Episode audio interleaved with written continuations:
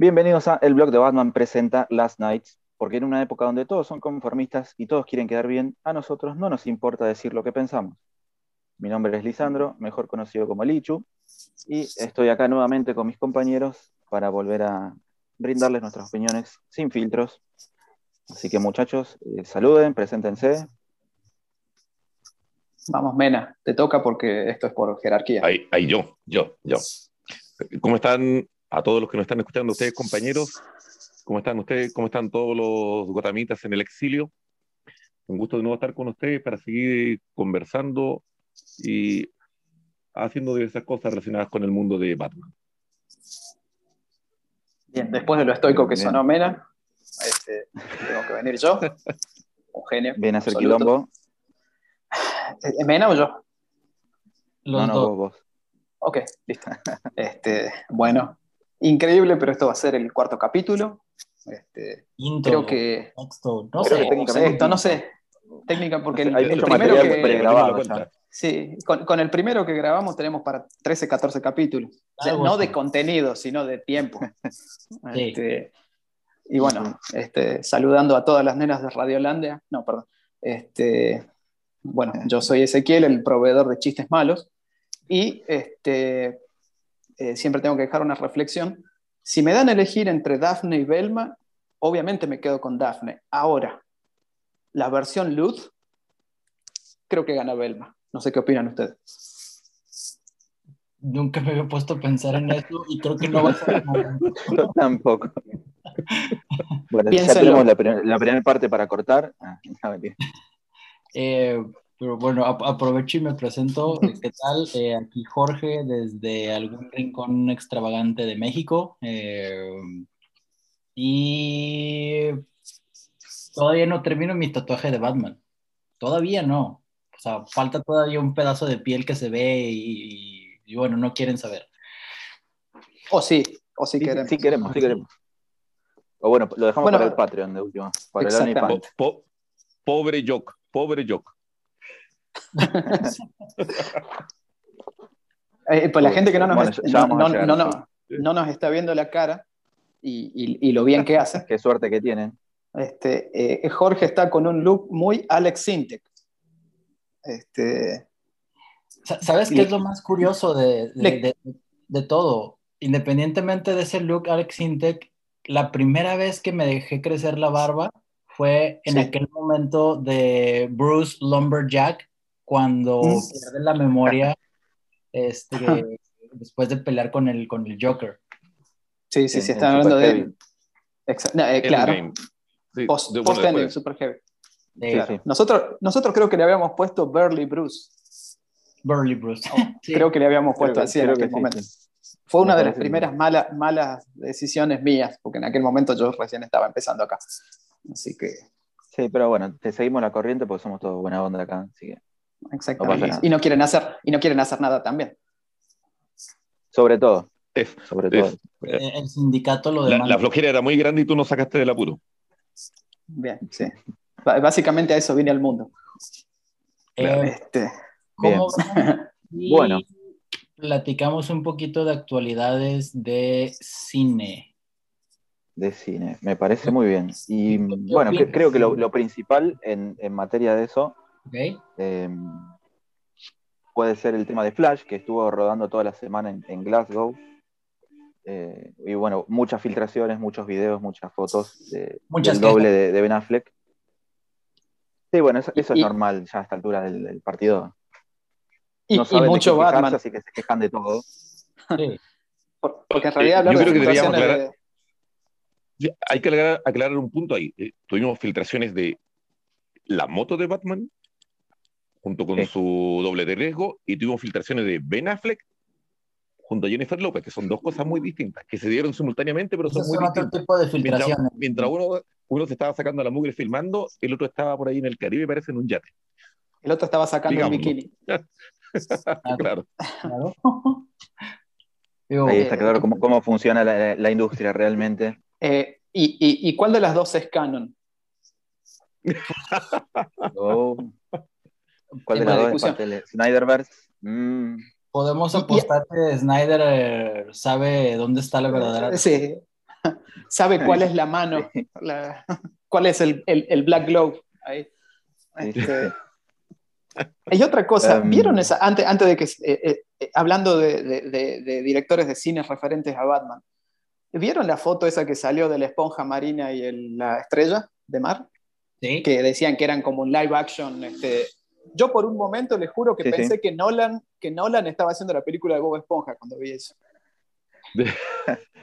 y se, estuvo hablando que podía llegar a Netflix, así que quién sabe. Ah, ojo, ¿eh? Ojo, que no nos enteremos de que Nolan acaba de firmar con Nickelodeon y va a llevar este, este un bikini bottom Me parece que, nada nos sorprendería, me parece. Igual sería bueno que, no, sé si bueno, pero sería interesante que Nolan termine en Netflix, que todo el mundo piensa que es una plataforma de, que crea basura, y bueno, quizás mayormente lo sea. Después de todos los problemas que hubo con, Warner, sería un, giro bastante irónico, por decirlo. Y que, Netflix se quede con, Nolan y con Snyder, eh, hay que ver a quién, quién es el nuevo, el nuevo Cajuna. Eh, será en para Warner, ¿no? ¿Será Matt Reeves? Porque yo creo que mm. Gunn no va a tomar ese lugar. No creo que le dé, por más que quiera. No, se va a dejar. No, no, no, no creo que, que, vaya a eso, porque creo que es una responsabilidad de las cuales no sé si las. No creo que le interese mucho eso, ¿no? Y, mm. entonces, el, nuevo este, será Matt Reeves. Yo, creo que va a mandar, sí, pero va a mandar ahí qué dirección quiere tomar Warner con, con el con el universo, DC. Sabemos, que Juan, se retira después de Aquaman 2. Dijo que él no hace una tercera. sí, Juan no quiere. que Aquaman fue muy comiquera, muy, muy buena película, que es muy comiquera Aquaman. Hay que quizás el humor falla de ratos, el, guion es medio flojo de ratos, pero en general tiene un tono muy, muy comiquero. Sí, sí muy bueno. ¿Y qué tal Muschietti? Y si a Muschietti le dan. claro, es lo que, lo decía recién, porque si, la peli de Flash le sale bien. Eh, a Muschietti le están dando. de la liga? a Muschietti le, están haciendo que abra la puerta a lo que va a venir. Así que difícilmente. medio, que ya, tiene una Justice League ahí en, la película de Flash. Así que están Quizás esas, esas posibles películas de la Justice League que se rumorean que va a haber, este, eh, quizás sean de él, ¿no? ya habiendo demostrado, o sea, además puede ser una prueba piloto, ¿no? Manejar a varios personajes al mismo tiempo. este, porque recordemos que se llegó a rumorear en su momento que él iba a ser el. Se lo llegó a rumorear para Suicide Squad, en los momentos que se habló de, de Colette Serra. Sí, es verdad. Así que está claro que lo quieren para manejar. Para mí, para mí, lo, para mí lo están tanteando, para ver cómo, sale de Flash. Si, llega, si llega a pegar fuerte, o sea, difícilmente no haga plata la película, ¿no? Pero estamos hablando de a, a, bomba cultural, ¿no? Una cosa de la que se hable y la que quede, si, funciona, casi que pasó con It, ¿no? pasó con It, este, con la 1. Con, la primera, capaz. Sí. La segunda, medio que ya todo el mundo se olvidó, pero. Em, la, la, que valía era la primera, digamos, ¿no? Este, eh, Así que bueno. Sí, y para, mí, si hablamos de estos cuatro candidatos, me parece que él es el más, el más potable por ahora.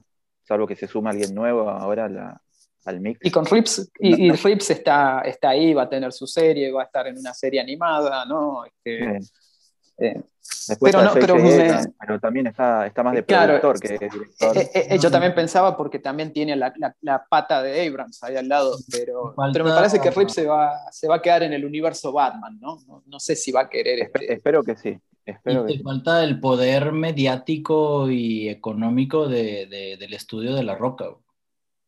Sí, es verdad. Pero tampoco creo que a La Roca le dejen no, manejar este tampoco creo que quiera. Yo creo que él quiere crear su universo y quedarse ahí y ya está, su franquicia. Y él quiere, y él quiere quedar bien. Y creo que todo el mundo también queremos ver que pelee con Henry Cavill. Todo el mundo queremos eso.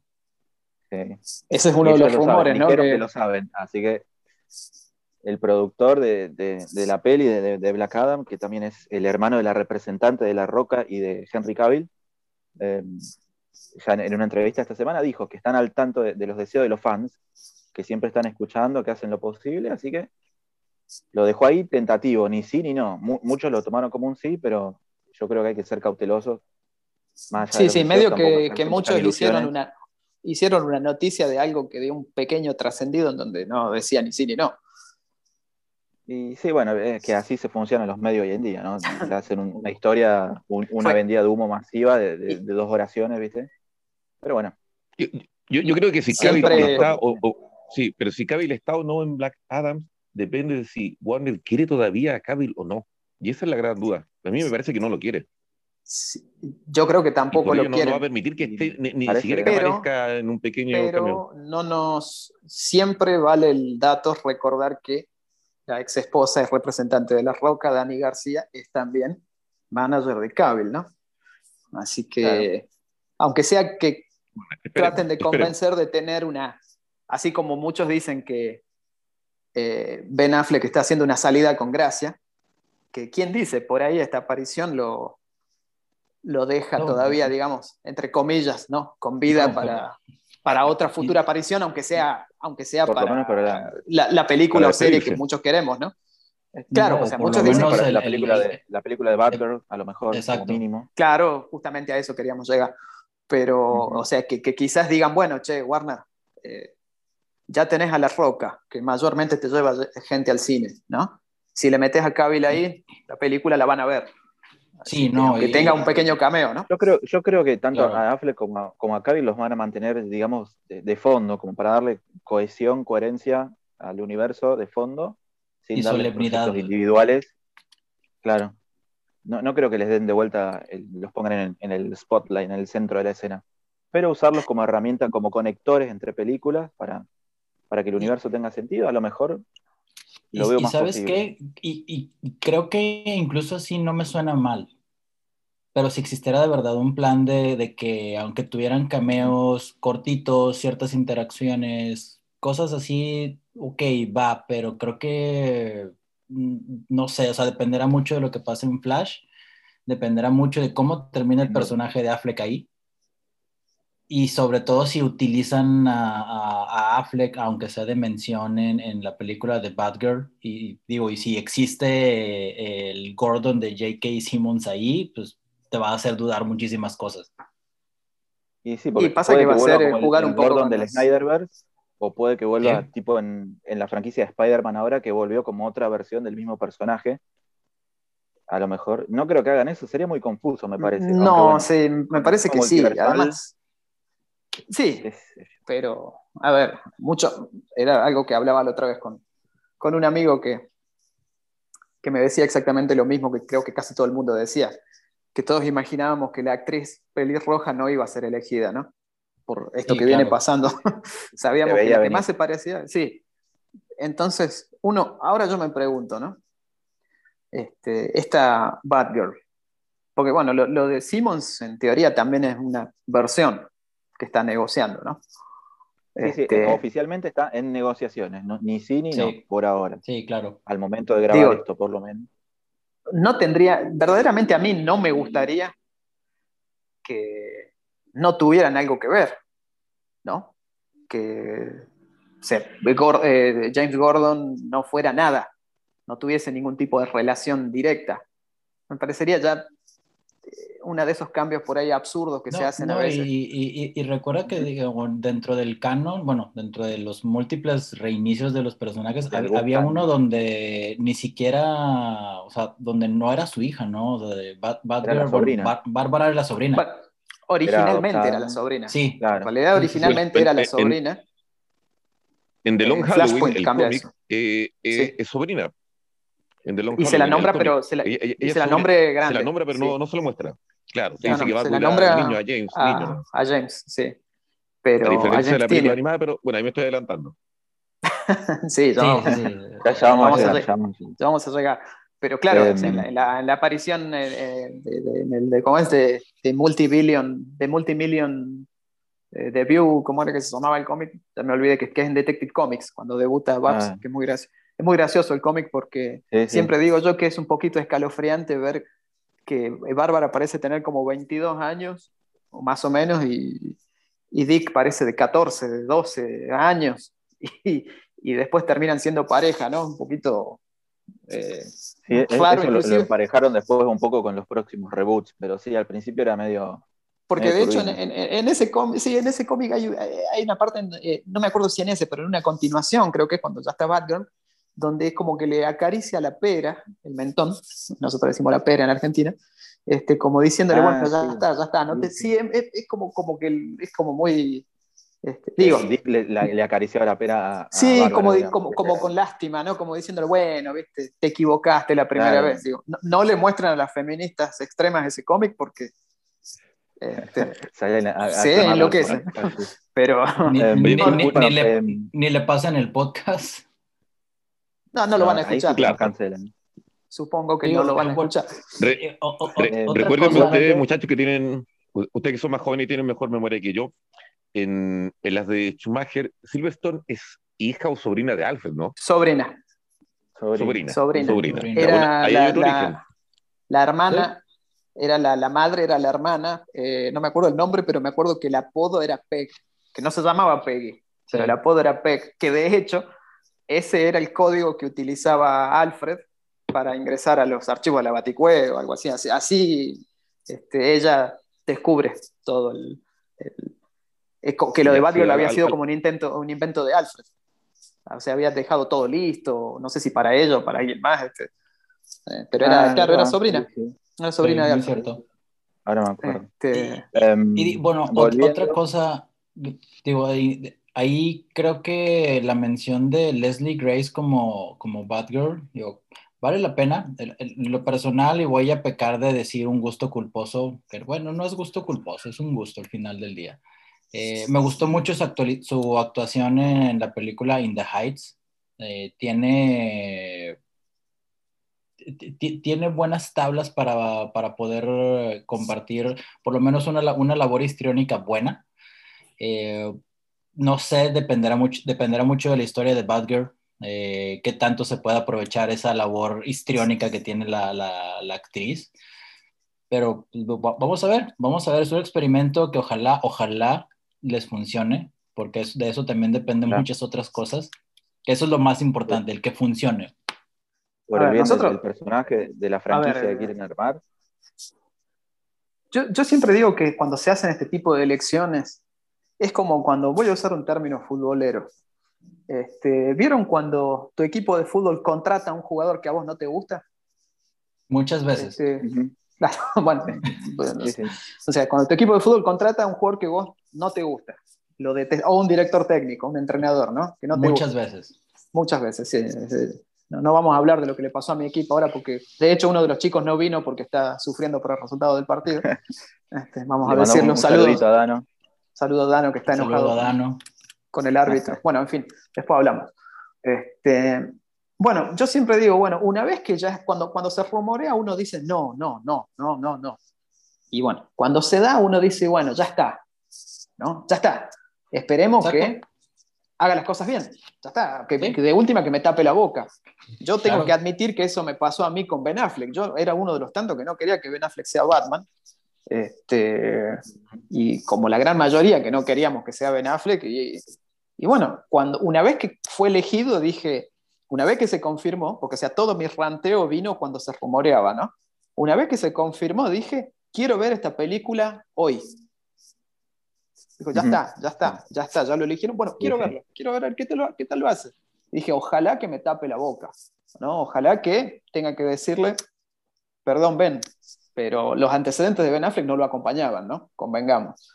Pero este, después cuando vi el, el, el, tráiler, cuando tiene la, la, charla con Clark, este, ahí dije, bien, bien Zack, bien jugado. Me parece que va a funcionar.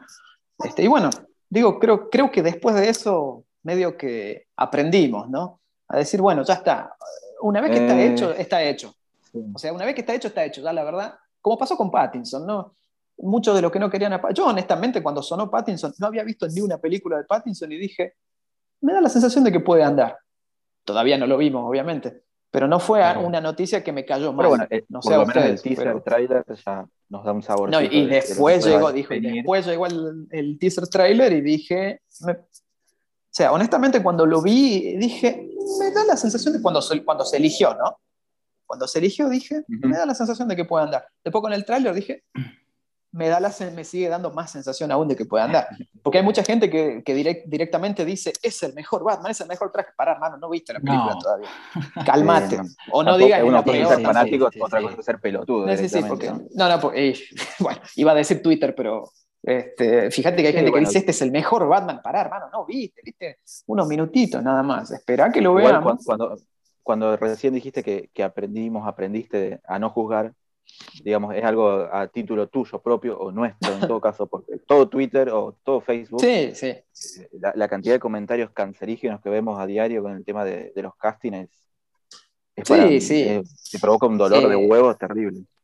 Sí, no, no, no. Yo, tengo, yo, tengo, un amigo que lee mucho cómics también, sabe bastante, no, no, no a, nivel en que uno está involucrado directamente, en cierto sentido, pero recuerdo que cuando se reveló que Pattinson iba a ser el nuevo Batman, todo, él tuvo muy malas críticas, pero como aquí ya van a reiniciar todo de nuevo, y esto acá, esto ya. Salió el tráiler, el tercer tráiler, y no, es muy bueno, muy bueno, pero, y salió con que, pero ¿y por qué usan a, ¿cómo se llama este actor que va a ser de, de Penguin? Eh, Colin, a Colin, Farrell.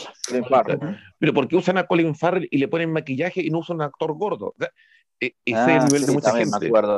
ese es el nivel de mucha gente, que, que, que, si no es una cosa va a ser otra la que, la que van a encontrarle el pero. Porque es que, hay una, predisposición. el tema con muchas personas, aparte de la mala predisposición, es que piensan en términos de, fidelidad estética y no piensan en, muchas veces en lo dramático, en lo actoral. no todos los actores tienen la misma capacidad dramática de, darle vida al personaje de hacerte sentir al personaje. O sea, sí, hay otros actores que se parecen más al Penguin, pero Colin Farrell tiene un registro dramático. Si viste más o menos lo que hace, para hablar en su caso particular, eh, se, la juega por los papeles, le, pone, pone el alma y creo que eso es, muy importante. Y lo mismo se puede decir de todos los otros castings que la gente critica sin basándose solamente en, una foto de a ver, yo, yo, lo que digo es, uno se puede quejar, puede estar en contra, ¿verdad? Pero una vez que está firmado, y la verdad, bueno. ¿Qué puedes hacer? ya está, ya no ah, puedes hacer nada. bueno, puedes firmar una petición en, change.org. Bueno, justo sí, muchísimo. algo así a un comentario en Twitter, le estaba respondiendo algo así.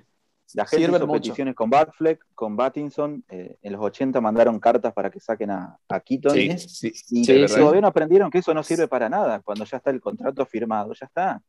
No, digo, la, última que te queda es ir y buscarlo. Ya está. Sí, no, digo, que la última que te queda es, no sé, ir a pagar a un sicario o ir y matar vos al actor, la verdad. Eh, no es que esté promoviendo eso. En este caso, no, así tenemos la, exclusiva nosotros, pero... Sí, sí, por supuesto, porque... Este, todos son, viste, mucho, mucho carácter en Twitter, pero nadie hace nada después. No, además son, son cuentas que ni cara, ni la cara ponen. Este, ni foto de son, son, sí, son llorones de, parece de profesión. Este, mientras tanto nosotros lloramos y no nos pagan nada, ¿no? Este, nosotros que lo hacemos públicamente y gratis. Sí, y gratis. Eh, a, ver, ¿se, va a venir el change, ¿Se va a venir el change para que cancelen el podcast? Ya lo estoy creando. Ah. aclaremos algo de inmediato, Lichu. Cinco firmas. Nosotros somos, los que no, nosotros somos los que no ganamos nada, porque aquí hay cierto editor que se está forrando contra nosotros. Que no cumple eh, que Lichu no, digamos que no ganamos nada. Tengo, tengo problemas de conexión, no escucho bien. Eh, vamos a pedir auditoría. Estoy pasando, por, estoy pasando, por, un túnel. Estoy pasando por un Sí, sí, eh, sí por el túnel. por, el, por el túnel de Dover. Está pasando ahora mientras cruza el. Um, este, ahora me si alguno... quería. Diga, diga, dígame. No, digo, así que si hay algún auditor de este podcast, porque supongo que alguien lo está escuchando, y ah, quiere, y quiere unirse al blog, al staff del blog, piensen esos detalles, piensen esos detalles. y si quieren insultarnos, por favor, están más que bienvenidos. Este, esperamos sus comentarios con, ansia, sus insultos con ansia. De hecho, si no nos insultan. Eso lo dije, eso lo dije en la publicación del, del primer episodio, así que. Si, no nos insultan, no tiene gracia. para lo peor. No tiene gracia. En el fondo es lo que queremos, así que. Sí, sí. Pero Y- y- vo- volviendo al, al inicio, eh, si, si me lo permiten, eh, quería preguntarles, eh, hablando un poco de esto, de, de prejuzgar o de, de sacar conclusiones en base a filtraciones y tal. eh, Sí, yo ¿qué le creí que? Mena era mala persona. Ah, ah, ah, era así. Eh, Sí, perdón. no, es- eso es para los extras, para el, Eh, sí, sí. el Patreon, la parte más spicy. No, el, el tema de Flash, de, de- de Batman, de- del doble, de la Batimoto, digo, ¿qué les pareció el tema del traje, el tema de la moto, a nivel estético, digamos, así, a- A- viéndolo antes- a simple antes de- vista, a cara lavada? A ver, yo, Porque yo- quiero decir una cosita. Eh, Sí. Me gustó la moto, pero no me gusta de dónde viene. Nada más eso diré. Mm. Ah, ok, ya, ya, ya- ya entendí la referencia, aunque sea referencia de, de, de Marvel. Perdón, hagamos, perdón, lo, lo- lo eso vamos va, a decir. eso va a pero quedar para más adelante y ya, ya Sí, van a claro. entender a qué nos referimos. Eh, yo, Pero a ver, si lo- voy a hacerlo tema- cortito. Voy a hacerlo cortito porque en Sí. algún momento lo desarrollaremos. Pero Ese va esto a ser no- un rant. Sí, sí. nos lo prometimos en el grupo donde hablamos sobre todo esto. No sé Sí. qué carajo le ven a White Knight que fue un éxito. Eso es lo único que voy a decir. No sé qué carajo le vieron, no sé qué carajo le siguen viendo, pero metieron la En moto en la términos película. narrativos, hablan, hablan, digamos, ¿no? Porque visualmente Sí. es muy lindo, pero la historia... eh, Visualmente ni, siquiera me pareció lo mejor que vi de, ni siquiera me pareció lo mejor que he visto No, de no. Murphy, pero no está mal. No, pero No, bueno, obviamente que no, no, no está mal. el arte, digamos. No está mal. Compensa Sí. un No. poco la, la historia de mierda, pero...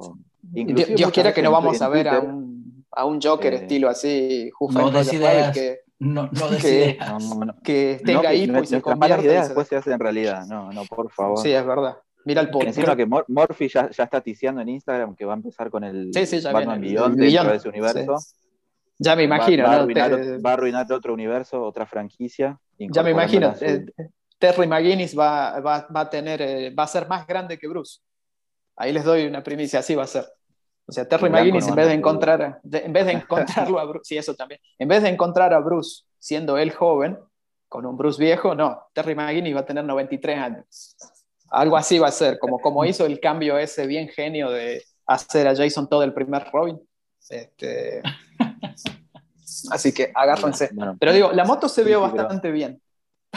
sí. Sí. este, No, digo, La moto se me, me- me- me agradó pero incluso ¿por qué la Batman secuencia sale de de día? ¿Por qué persecución. sale de día Batman? Hablemos de eso. Uh, eso, eso también, Dios. Qué, qué ganas No, de eh. tirarme de la, de la- la terraza, boludo. Por favor. No, es que es la presentación de Duke pasado, Thomas. Ah, tenés razón. Es la presentación No, de chao, Duke me- me Thomas en el chao. cine. Chao, chao, chao. De- No, de- no. Después soy yo el que da malas ideas. sea, van a después usar de- un después traje- lloramos en el grupo porque se, se cumplen nuestras malas ideas, no. Lo único que Sí. falta. Que no lo veo Este, tan descabellado, porque serían capaces, hoy en día serían capaces.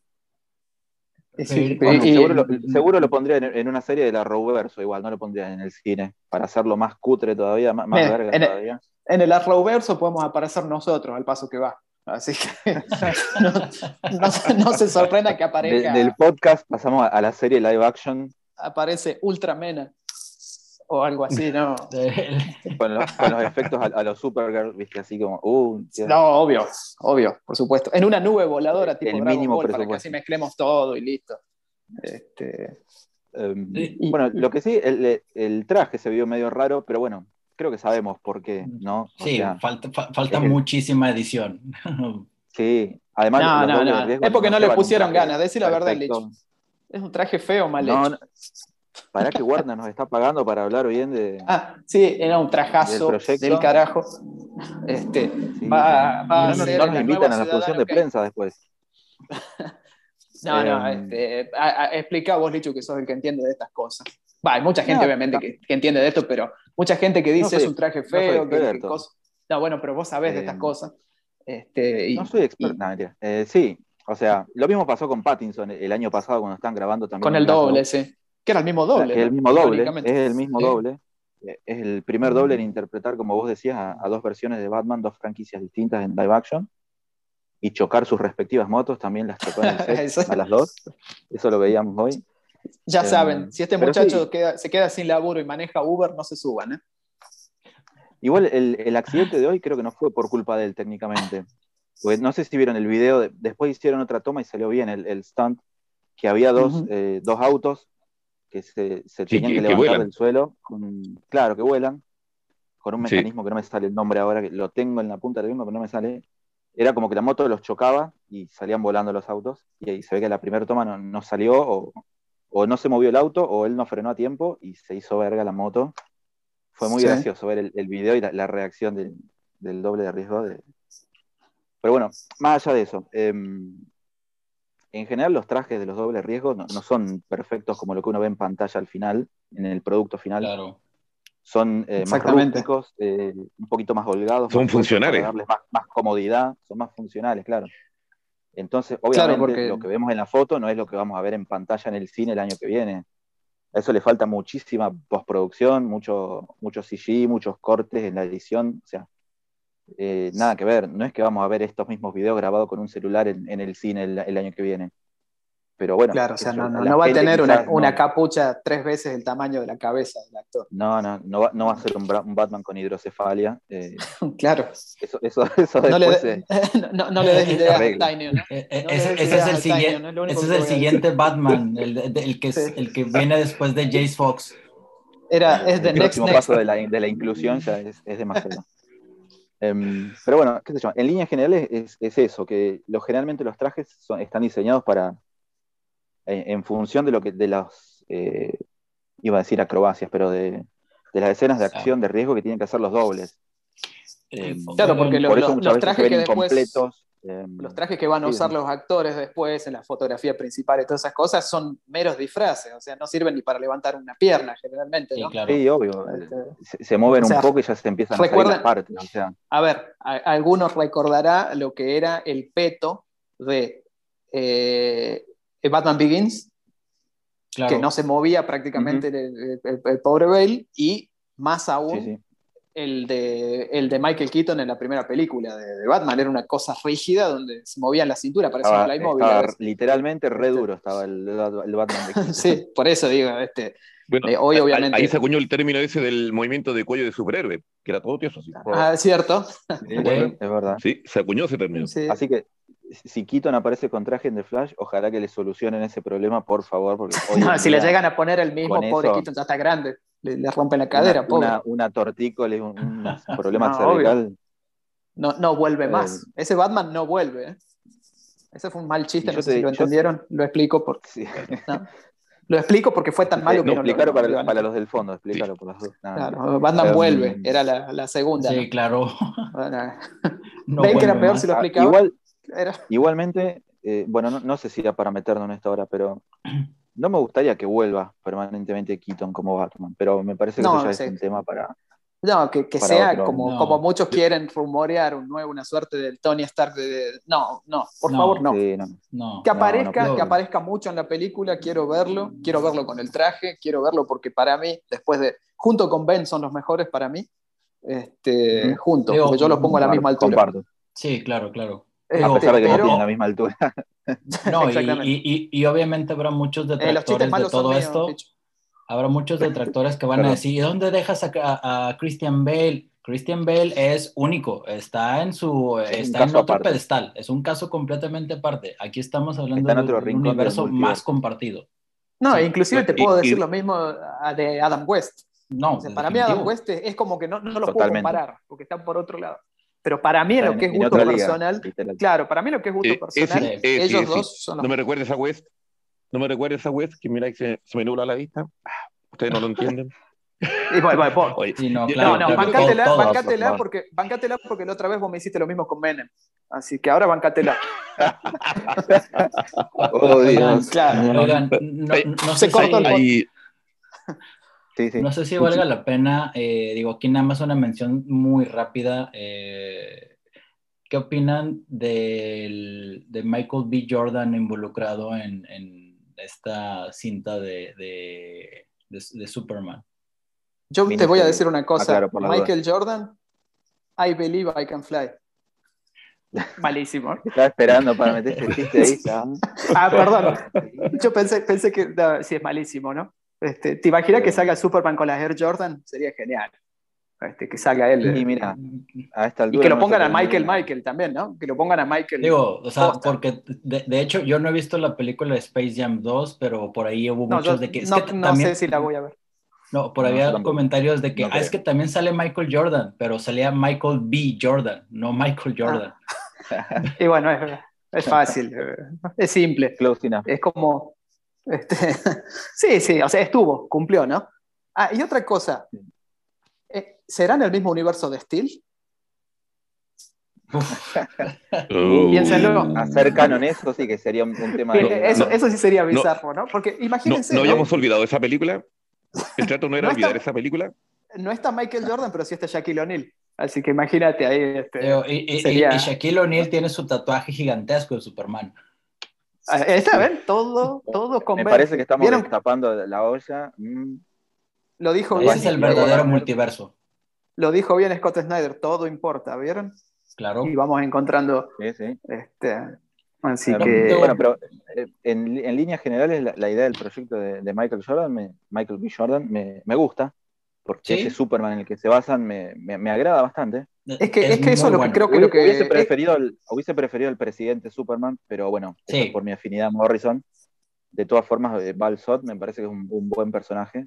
yo pensé una que era por tu afinidad de- a de- Obama, pero de bueno. ex- No, no, mi afinidad a los negros no tiene nada que ver con esto, no, no te preocupes. Ah, bien. No, en serio, eh, me parece una buena oportunidad para hacer algo interesante, eh, distinto a lo normal. O sea, no es la historia de Clark Kent de vuelta. Si está abierto el multiverso, ¿no?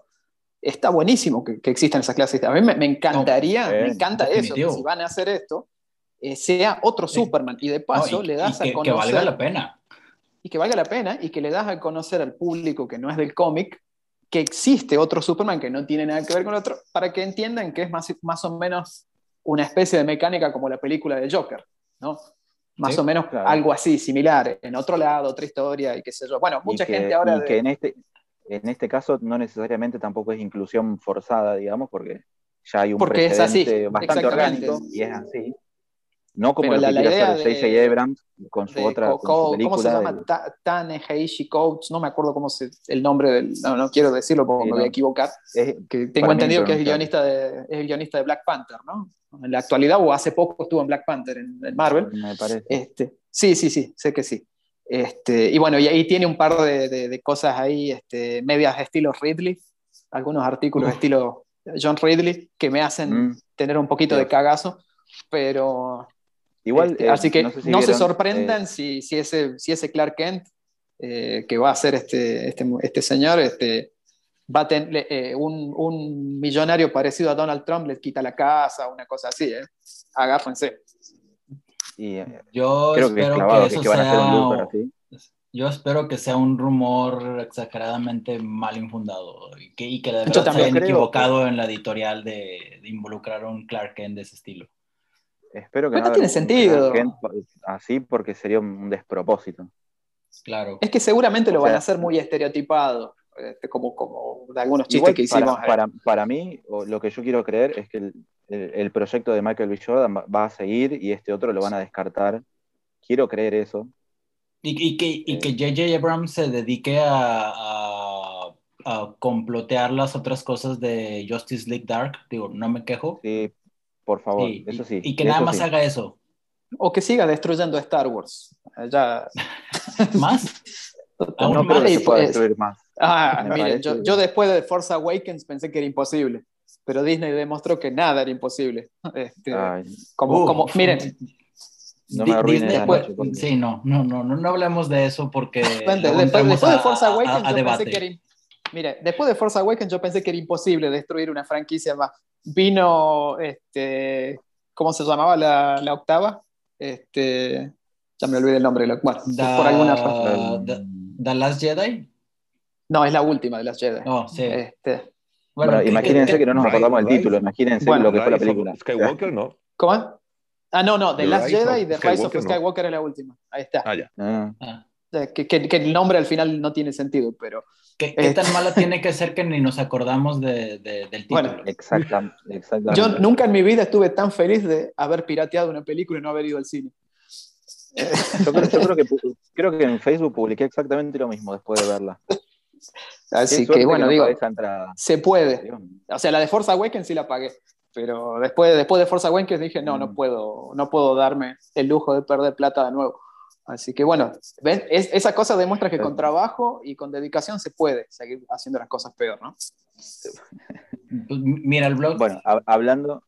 Bueno, saltamos al. No, digo, saltamos a lo próximo. quería, decir una cosita más de cine. Em, al, momento de grabar esto, falta una semana para el estreno mundial comercial de, The Suicide Squad, la nueva película del Escuadrón de James Gunn. Em, nosotros dentro de un par de días eh, va a ir Dano a verla, a la función de prensa, a ver si ya preparamos la crítica y al menos por mi parte tengo unas expectativas de, moderadas a, relativamente altas, digamos. O sea, tengo ganas de verla. Eh, quiero, que me, quiero que me sorprenda. No sé qué, esperan ustedes más o menos. ¿Sabes qué, La van a ver en cine, la van a ver en HBO Max. Durante esta semana tuve la oportunidad de ver eh, la serie animada de Harley Quinn. Y la verdad, muy, buena, muy buena. Tiene cosas muy buenas, tiene elementos muy buenos. Personalmente voy a decir dos cosas de la serie. Es excelente. Sí. Tiene muchas, muchos jabs comiqueros y a la cultura pop. Y Kaylee Cuoco tranquilamente podría ser Harley Quinn live action. Mm, claro. Y, si nos estás escuchando, te amo, Kaylee. Te amo, nos estás escuchando. No, y, es una diosa en, en, The Flight Attendant, si también la pueden ver, o sea... La, la tengo yo, la tengo pendiente. Pero, bueno, y, digo, si, si, lleva la, la vibra de, de, esa Harley Quinn a, la, a, esta versión de, de, James Gunn, creo que ser algo también muy interesante. Que creo que también le dieron la oportunidad a esta Margot Robbie de, de experimentar con el personaje. Veremos. Yo honestamente no tengo expectativas por la película. Creo que si llevan un poco de esa vibra. No, no, no sé. A mí, algo, me pasa con. a, mí me pasa con James Gunn que yo tuve conciencia de que él existía como director con Guardianes de la Galaxia. Yo fui a ver esa película sin tener idea de qué personaje eran esos, quiénes eran los que intervenían, no conocía a ninguno de ellos y me gustó la película. Entonces creo que cuando un director es capaz de introducir personajes nuevos, de los cuales uno no tiene idea, hacerlo asequible para uno, que a uno le guste la película, creo que es, es, un buen director. Y en ese sentido tengo, tengo harta esperanza respecto a lo que él va a hacer con los nuevos personajes que está introduciendo. Me, gustó que se arriesgara con personajes que uno podría considerar medios ridículos para llevarlos a live action, y yo creo que lo va a hacer bien. bueno, pasa que este básicamente está, está hurgando en el, en el Suicide Squad de, de, de Ostrander, clásico. Que, es, claro, que es el, Squad. el Suicide Squad, claro, porque el Suicide Squad original era una era básicamente ver este, The Dirty Dozen, este, o los 12 del patíbulo, como se llama en castellano, este, cuando, cuando aparecieron en, en Brave and the Bold. Este, o sea, la, los, la finales de los 87 creo que es, este, cuando Strander decide introducir este, el, grupo de supervillanos y las bombas, ¿no? Este, y que bueno, y que Ostrander tiene su cameo, ¿no? Como justamente el científico que, que les coloca las bombas, el médico, doctor. Que, gran, este, gran detalle de Gana ahí, la verdad. Eh, sí, sí, ahí verdaderamente, ahí, me saqué, sí, ahí me saqué el sombrero porque me gusta que, que homenajeen, este, eh, no siempre con el cameo ese de estilo Stan Lee, sino que está bueno que estén así en un papel, ¿no? Está bueno, ¿no? Le, da definitivamente otra, otro, otro sabor. Yo honestamente el trabajo de Gon no lo puedo juzgar porque no he visto nada de lo que hizo o lo que escribió, este, salvo ese, ese corto que hizo. No, no, no, no, ¿saben que no la vi? ¿No, viste la remake de Zack? No, no la vi. Ah, siempre les dije que soy un. Soy un. Yo, a mí los zombies no. No. Sí, sí, es verdad.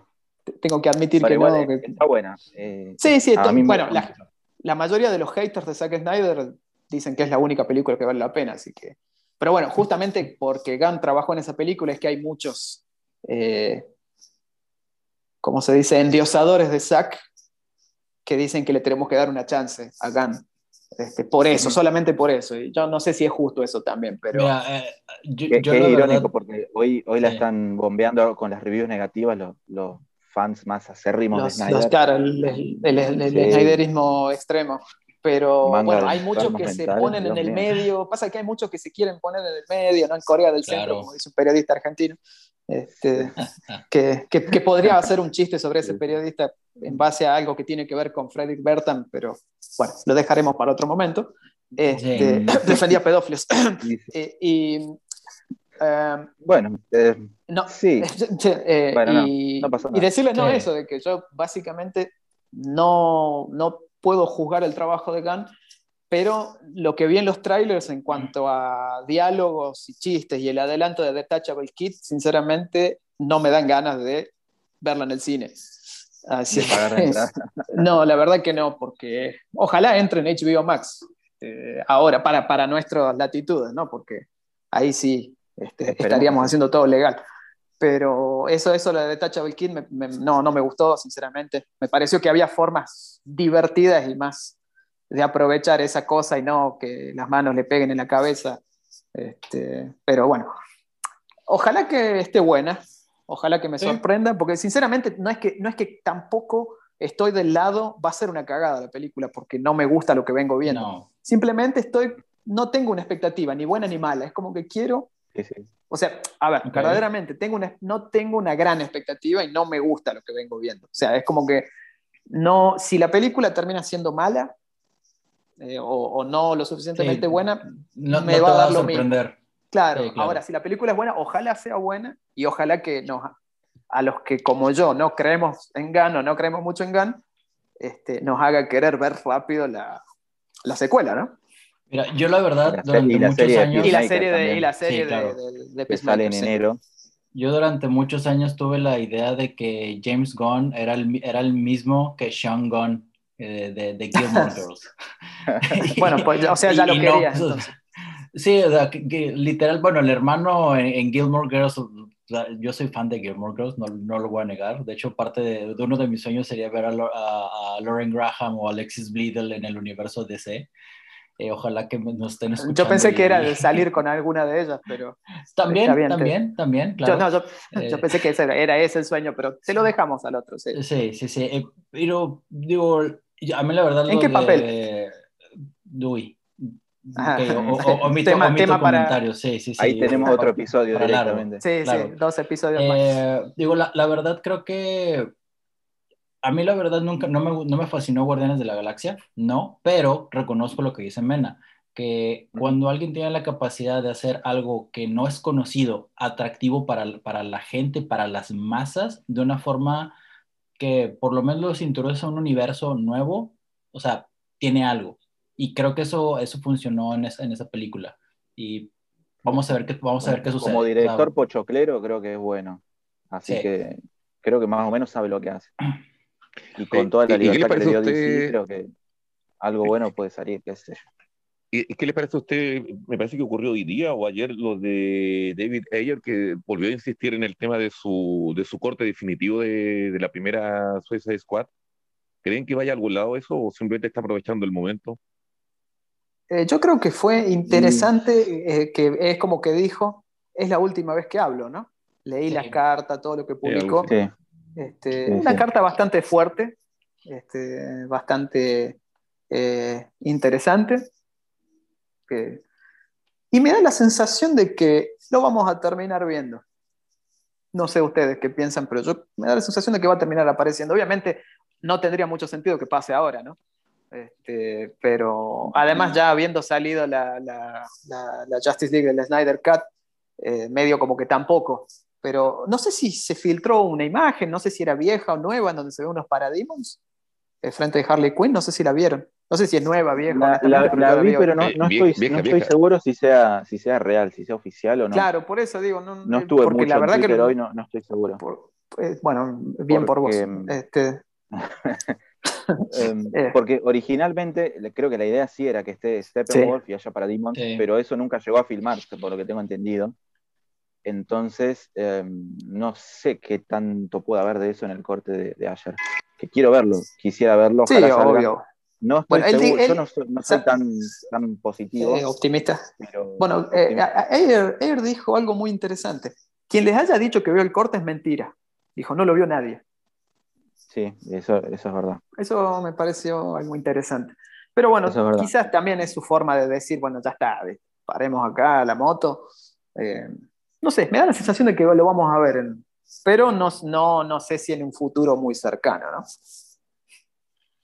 Y no sé, yo con el, con el antecedente de la liga es obvio que tendrían que sacarlo, pero el hecho de que eh, la propia Warner esconda también mucho los números de, del, del Snyder Cut es, quita un poco las esperanzas, no sé. Bueno, es que es como políticos están ocultando verdades y, teniendo, otros datos y esos datos nunca los revelan. pero saben que lo más gracioso, lo más gracioso que a los políticos se entiende por qué hacen lo que hacen.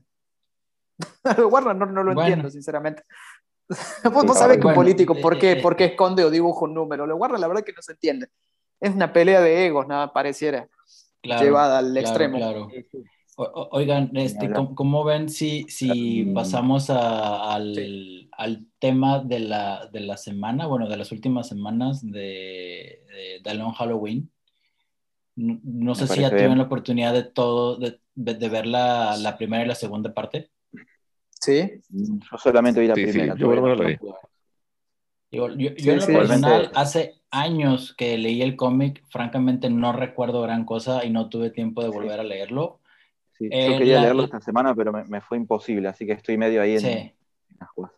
Sí, yo también hacía mucho que no lo leía el cómic y lo leí al otro día de, lo, volví a leer porque lo había, después de ver la primera parte, lo había ojeado, ¿no? Para sacarme algunas dudas, pero dije, no, esto tiene más gracia. Y, y, fue verdaderamente como nos dijo Mena. No recordaba que el cómic era una lectura tan, tan fácil. Pues es tan bueno el cómic que en un rato te lo lees. La verdad, este, no, no, no recordaba eh, qué fácil que es de leer el cómic. O sea, qué sé yo. yo estuve releyendo hace poco eh, Crisis on Infinite Earths. Y cada issue es 8000 palabras por, por hoja.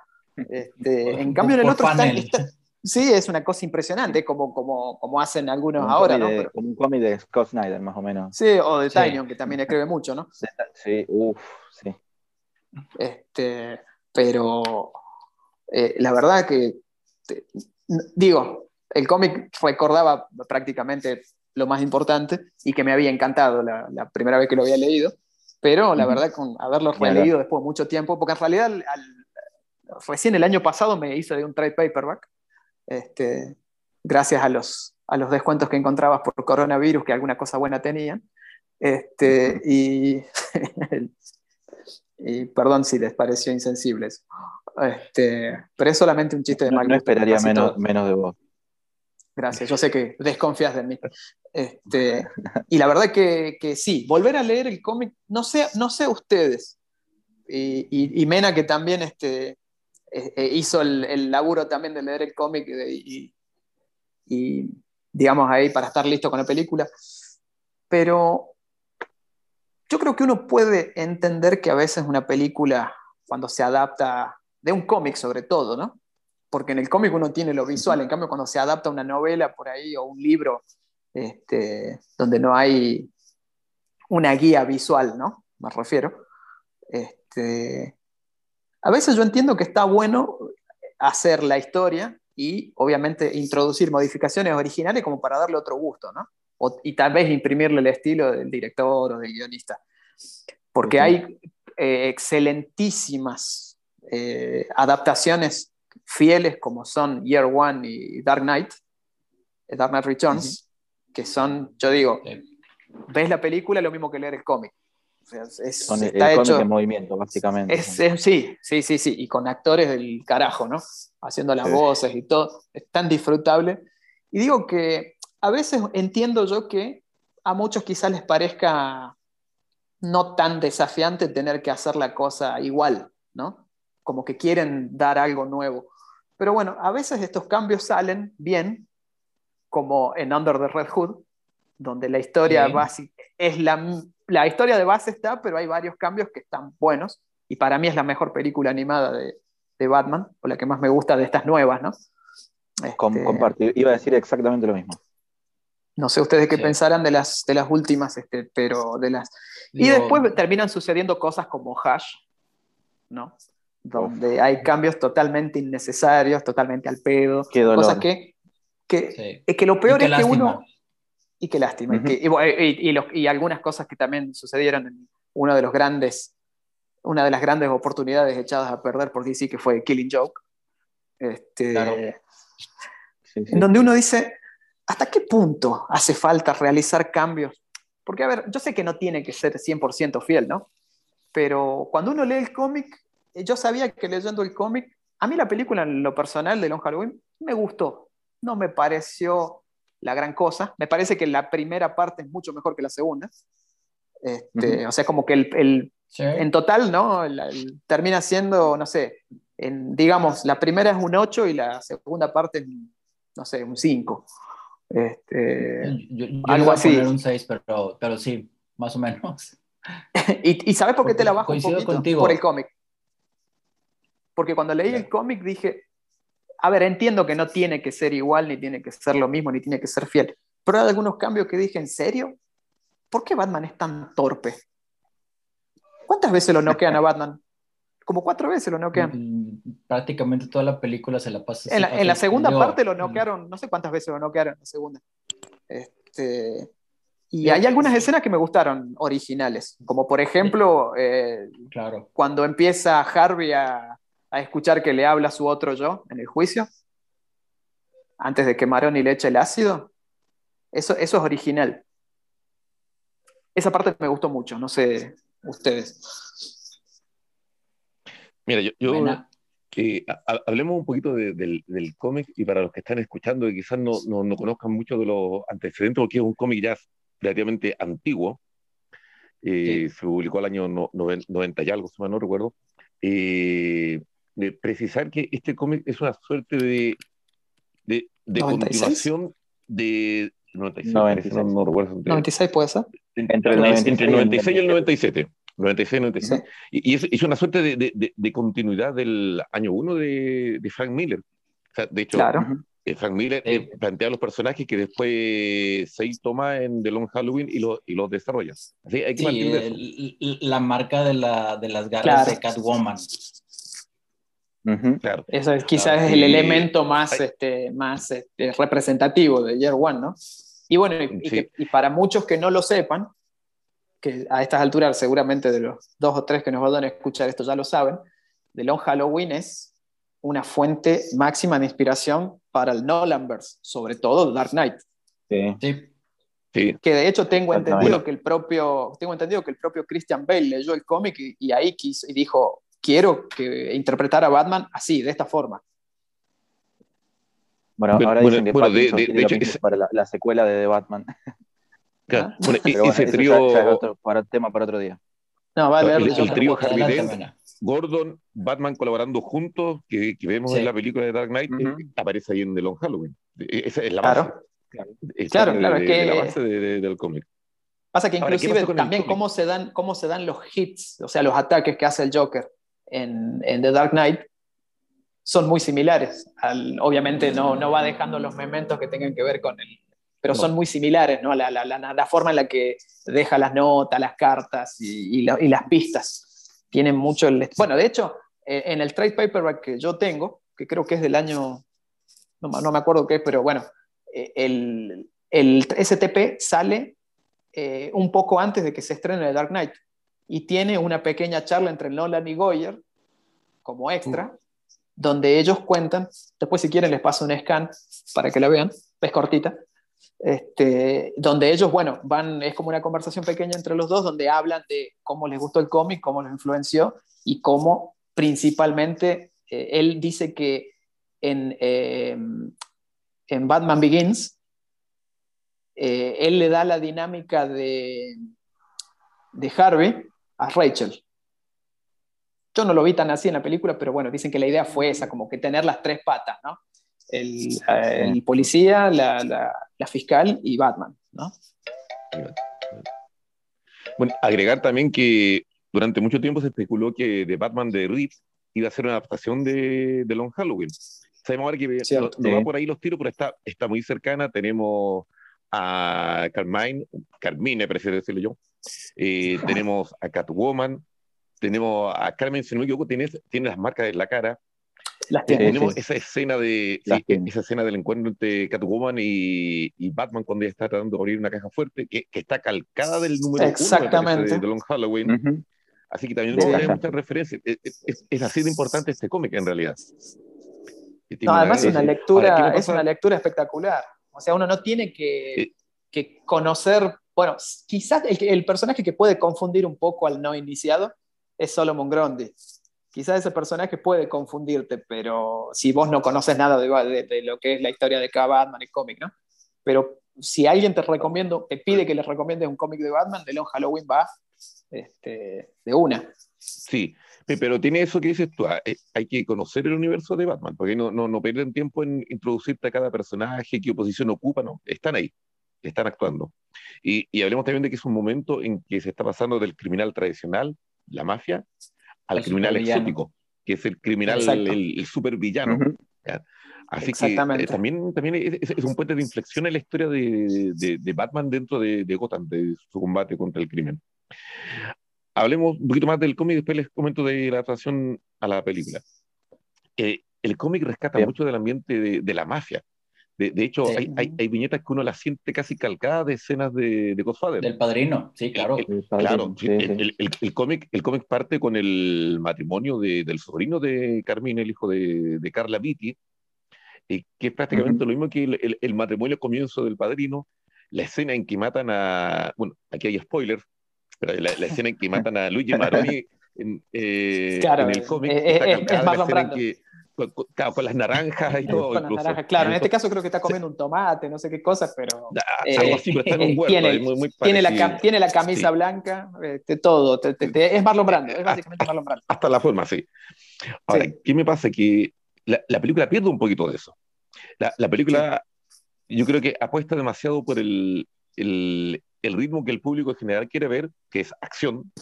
Esa pelea en el barrio chino, hasta que lo encuentro fenomenal excelentemente coreografiada, excelentemente animada, me, hace perder el ritmo que yo quería para la historia, que es el ritmo que tiene el cómic, que es un, ritmo lento. E, es, una historia noir, una historia de detectives que se va cociendo a fuego lento. En cambio, la película realmente apura las cosas.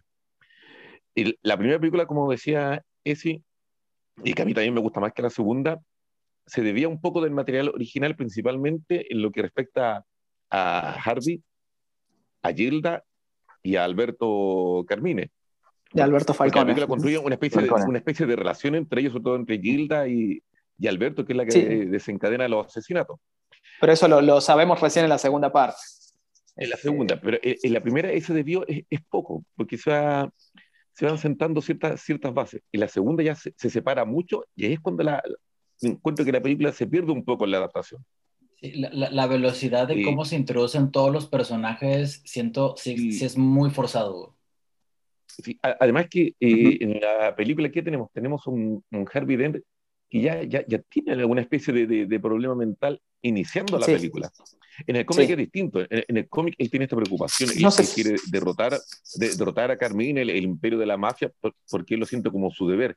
Y es simplemente cuando ya le, eh, Maroni y la Roja le ha sido encima, que, Harvey cae, cae, en la locura. En cambio, en la película no. Como que ya antes ya tenía un problema psicológico que se había agravado por las circunstancias finales. Entonces, en ese sentido no me gusta mucho. Me gustó más la primera. Sí entiendo que tenían que adaptar ciertos ciertos puntos. Entiendo que a Harvey, a Alberto y a Gilda tenían que ponerlo de esa manera porque tampoco era gracia ver una película en, que, en la que ya sabíamos el final. Que aquí en Esther noir lo que importa es quién es el asesino. Entonces, si nos daban todo calcado del cómic, ¿qué, gracia tenía? Aquí hicieron una pequeña variación, porque recordemos que el final de, Long Halloween, el cómic, es bastante ambiguo. Tenemos a Holiday preso, pero en, su epílogo tenemos alguna escena una, que, una explicación que, nos mueve, deja... Claro. En que me que al final, es, un final absoluto. Sí, por un final absoluto que personalmente no me, a mí no me, no me gustó. Se, pierde, pero, pero, se entiende en el sentido de que no podían dejarlo igual al cómic.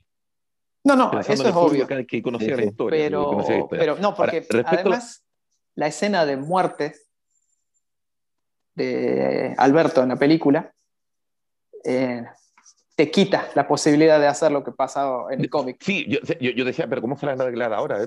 Si, si las aspas lo, lo, hacen picadillo. ¿Cómo hizo? Pero bueno. pudo, ojo, ojo, pudo haber tomado inspiración de Heroes in Crisis. Bueno.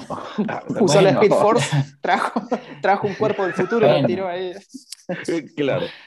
No, no, me gustó. No, ¿qué cosa? no, digamos nada que en una de esas terminan haciendo Uy, Flashpoint 2 en animación. Claro. Bueno, mientras no le hagan live action. Sí, algo que no, no, me no, gustó sé que, no sé qué sería peor. Sí, algo que no me gustó es que Carla Vitti, que tiene, tiene mucha presencia en el cómic, en el que cómic, ayuda a sí. construir esta, esta familia, la familia Carmine y cómo se maneja, desaparece en la película. Es un personaje de, de fondo que aparece de vez en cuando, que sabemos que Sí. es la mamá del, del primer eh, De Johnny, asesinado. de la Johnny Y, del y que cuando muere, no, su muerte no es tan impactante porque no, no, no transcurre en el mismo contexto que en el cómic, que, que muy bueno porque se está acercando a la verdad y es asesinada por ello, ni, ni tampoco tiene relevancia como personaje, que uno diga, chuta, ahora sí que van por, lo- por los grandes dentro de la familia Carmen. Encu- Encuentro que ese aspecto tampoco no, no me gustó, que a, que a Carla Vitti le, la hayan desplazado tanto hasta dejarla como, como telón de fondo solamente. Ahora, la Ahí hay un en sí- personaje que no está. Hay un personaje que no está. Hay dos personajes que no están. bueno, sí, está, está el ayudante del fiscal, que desapareció por completo, Que no, no, no Sí, existe y- y el- directamente. Sí. Y también el primer personaje, el que. El, el primer asesinado en el cómic, que es. También es un ayudante del Eh. fiscal o, o es el fiscal que lleva la causa. No, no, no, el, no, no, el primer asesinado es Johnny en el cómic, es Johnny no Porque después, sí, porque después matan al, mata al, al forense, Holiday. Lo termina matando al forense porque, bueno, el forense era el que había, lo habían sobornado para que finja la muerte de Alberto. Este, pero hay un personaje, No, no, pero por ejemplo, ha- hay una escena que a mí me pareció muy buena. No, pero espérate, espérate, sí, eh, el primer asesinado es, es, si no recuerdo si es el fiscal, pero es quien lleva la causa en contra de Car- Carmine y él decide dejar la causa de lado Yo por a su familia, creo que le amenazan a la familia. Y es, y es entonces cuando, cuando lo matan. Sí, ese, así, ese muere, pero no es Holiday el que lo mata. No, un- mm, No era Holiday, era un hitman. Tienes de razón, no, no, no, no, no, no está, no, no, no está la, la pistola con, con, con el chupete, la tetina, tienes, tienes toda la razón, sí. Claro, me mataba un hitman de Fa- razón. el- era, era Johnny. Pero Sí, el, sí. eh, un personaje, ah, para mí una de las, de las mejores escenas que tiene de Long Halloween el cómic es eh, pasa en el Día de los Inocentes, o en el April Fools. Cuando Ah, Holiday-. Aparece frente de Riddler y no lo mata. Mm. ¿Por qué? Porque Sí. era justamente el Día de los Inocentes. Bueno, eso es algo que para mí en la película se lo morfaron, o sea, algo que debió estar, porque es genial. O sea, hay una, en una sola vez no mata, sino que cumple con lo del día. Este, le dispara y le erra y lo deja cagado hasta las patas ahí. Este, eh, es buenísima. Sí, de- hecho, encanta después- esa- Sí, cu- cuando Batman lo interroga, Riddler está simplemente enmudecido, no puede decir Sí. nada. No, estaba en un bar, estaba en un bar pasado de alcohol, estaba chupando un bar cuando lo busca. Del cagazo que tenía. Que de hecho, eh, eh, eh, bueno, miren lo que estábamos hablando. Batman entra al bar y, y- y el barman le dice, ¿qué haces vos de día? Este es como lo que vieron ahora. el- eh, le dice, ¿qué estás haciendo? Y, y- Sí. y- y cuando Batman lo ve a Riddler, el, el tipo, el, el barman tiene la pésima idea de tirarle un golpe a Batman y bueno, este, pasa lo que pasa. Bueno, cuando tú pasa lo que todos. Batman. este, exactamente. Después Oye, a- hay a- una escena original eh, que quiero decir que me gustó mucho. Eh, esto no pasa en el cómic, eh, porque cuando, eh, ¿cómo se llamaba? El, bueno, el padre de Falcone lo trae herido a Carmine. Ah, eh, que, Ah, que entran a la biblioteca. Claro, entra a la biblioteca y bueno, Sí. y, y él le, le- le pide a, a Thomas que lo salve porque él dice que si lo lleva a un hospital, eh, Maroni padre, Luigi Maroni, eh, va, lo, lo va, lo va a finiquitar, le metió seis balazos. Bueno, Bruce, él contaba que nunca había visto trabajar a su padre y que esa fue la única vez porque él estaba jugando en la biblioteca y vio arriba y dijo que fue como ver magia, porque el padre lo que hizo fue magia, le sacó seis balas a un tipo con la... Este, y después, en- esto en el cómic pasa, eh, no pasa, eh, Bruce se baja y lo ve a, a- a Falcone, que lo había, a, Car- a Carmen, que lo habían dejado ahí descansando, y Carmen se abre, lo mira y le habla. Esa escena me gustó, que le dice, vos sabés quién soy yo, ¿no? Sí, le dijo el romano. Eh, no, el hijo del romano. ¿Y sabes quién voy a ser? Sí, el romano. Le dice, sí, sí, sos un muchacho muy inteligente, no sé qué cosa. Pero acá, esa escena me gustó, pero pasa algo que me pareció totalmente ridículo y que no tiene sentido. El, romano le regala. No, además. El romano le regala la moneda de Dent, se la regala mm. al pequeño Bruce. ¿Y por qué Dent tiene la, moneda de dos caras? No tiene sentido, porque en, el cómic, eh, casi al final del cómic, eh, averiguamos que el origen de la moneda es que él fue a ver a su padre al manicomio. Y, o sea, Harvey fue a ver a su padre y el padre le dio la moneda.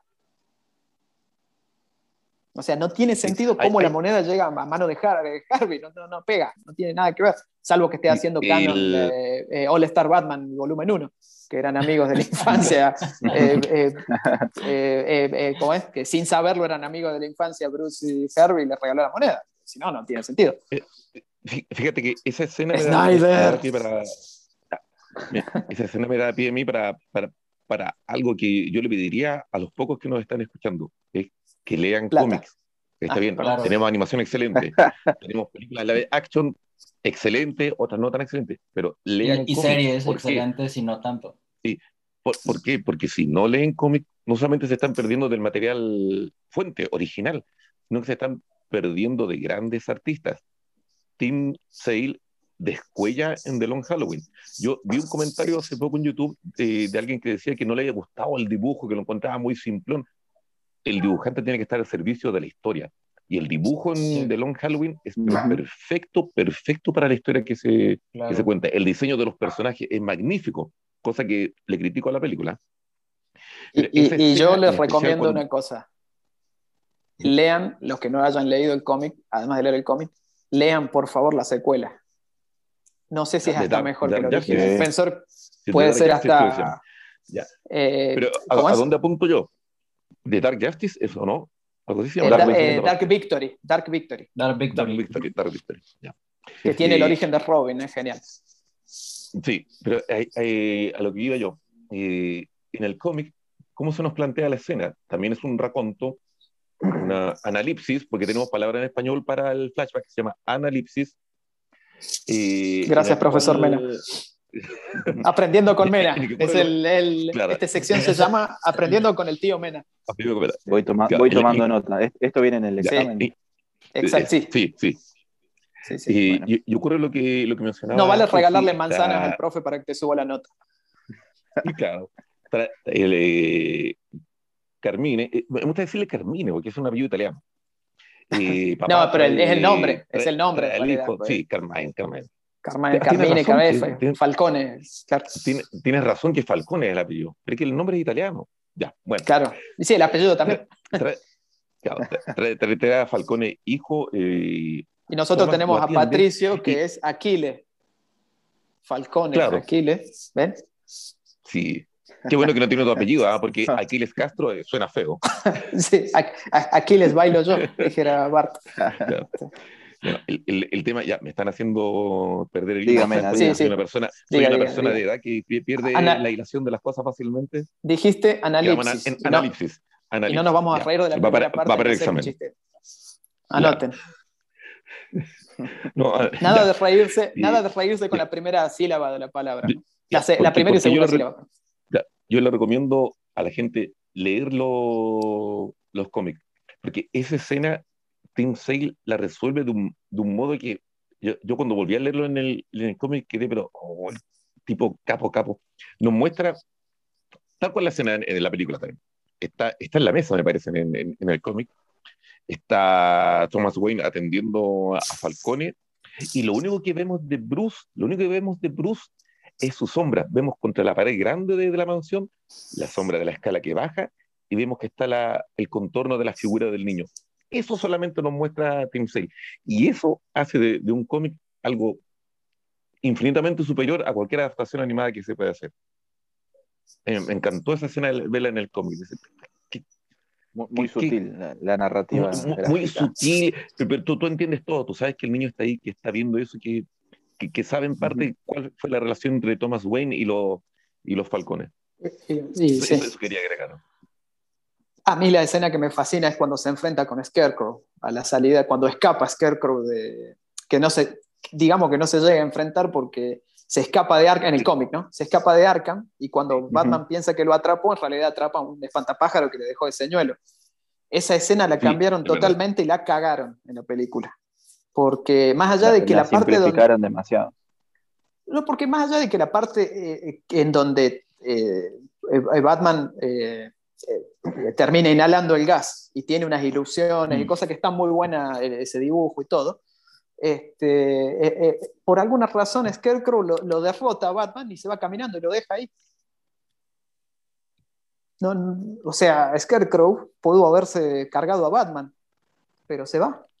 Lo deja ahí en el suelo tirado, o lo podría haber secuestrado para usarlo para sus vejaciones, que lo que hace siempre Scarecrow, ¿no? O trata de hacer. Este, y lo deja en la película. En cambio, en el cómic se le escapa y después no se había dado cuenta que había inhalado algo del gas y empieza a, pensar que los padres estaban ahí y pide por la madre. Que esa escena en el cómic debe ser de mi favorita cuando se escapa de la policía, este, Bruce, o sea, con los efectos tardíos del gas y termina abrazado a la lápida. Eh, y bueno, y después de eso lo, terminan deteniendo a Bruce y, tiene que ir a, a, comparecer. Este, cosa que en la película no pasa directamente son eh, Jim y Harvey que van a la casa a preguntarle a Bruce sobre, sobre lo que él sabía de la relación del padre de él con, con los falcones. Este, ahí, ahí Sale me, me, voló la cabeza en esas escenas. Y todo lo del avión con el Joker, que me encantó. Ah, eso es muy, muy divertida esa parte. Sí, es genial cuando está tomando Eso en la película me gustó también, cuando está tomando nota el Joker de todas las cosas que tiene. Sí, está, está, bastante bien, bien resuelto en la película. Sí. Y encima hay un extra que el Joker dice, ahora cómo carajo era que se volaba esto, creo que dice que sale en el avión y, va riéndose a carcajadas. Esa parte en la película me encantó, que eso no lo dice en el cómic, pero el resto de tomar nota, sí. Este, es, es, genial. Eh, y en el cómic está más simplificado, ¿no? La hicieron un poco más larga este, porque es, el tipo de escenas que, en la película se luce más que en el cómic. Ese es verdad, sin duda. Visualmente. Sin duda. Yo, a mí dentro de, todo el contexto y la verdad con muy poca memoria del cómic, me gustó en la primera película la interacción de Batman con Catwoman. Como que siento que tiene, tiene un peso, tiene un dinamismo muy, muy bueno, sobre todo rumbo, hacia, rumbo al final ya en la segunda parte lo siento como que no tenía sentido del todo. Y ni siquiera en las escenas de acción, que estaban muy, mm, eh, creo que eran demasiado largas. Eh, digo, no, no diré que innecesarias, pero creo que se pudo haber resumido en, en, menos tiempo y dándole más oportunidad a, a contar la historia mejor no nada más escenas de acción, pero bueno, volvemos, sabemos que al final del día tiene que vender y creo que vende el ver a Catwoman pegarle a Poison Ivy. Bueno, ahí, para mí, por ejemplo, se explica muy bien. Eh, en, la, segunda película, eh, vemos que Catwoman ingresa a la mansión y lo ve va a salvarlo a Bruce. En cambio, en el cómic se ve que ella lo descubre descubre que Bruce no le da bola, se cruza y se sube a la, a limusín y ve, ella nota a Ivy. Entonces por eso va y lo sigue. Eso en la película no está. Este, y, hay, y lo que no me gusta también de la película es que en la parte 1, básicamente eh, rompen la relación que están haciendo en el barco cuando muere Alberto. Sí. Y es muy forzada cómo los vuelven a juntar en la segunda. Y además en la segunda se la pasa chillando Batman que no quiere que lo ayude. Pero, qué bien que se deja, pero bueno, es otro punto. Exacto. Pero a cada rato le dice, a cada rato le dice, no quiero un compañero, no quiero que me ayude. Eso en el cómic no está.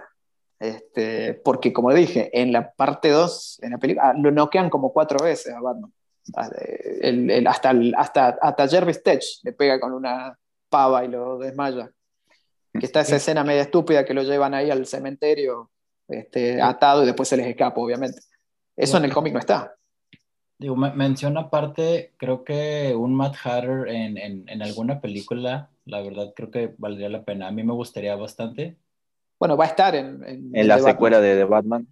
Uf, va a estar. Ojalá, ojalá. No, está 100% confirmado, pero se viene rumoreando. Claro, pero se viene, se viene rumoreando, exactamente. Mi, mi casting, mi fancast, mi fancast sería Jackie Earl Haley. Ah, sí. Yo quiero que él sea. Pintado pintado.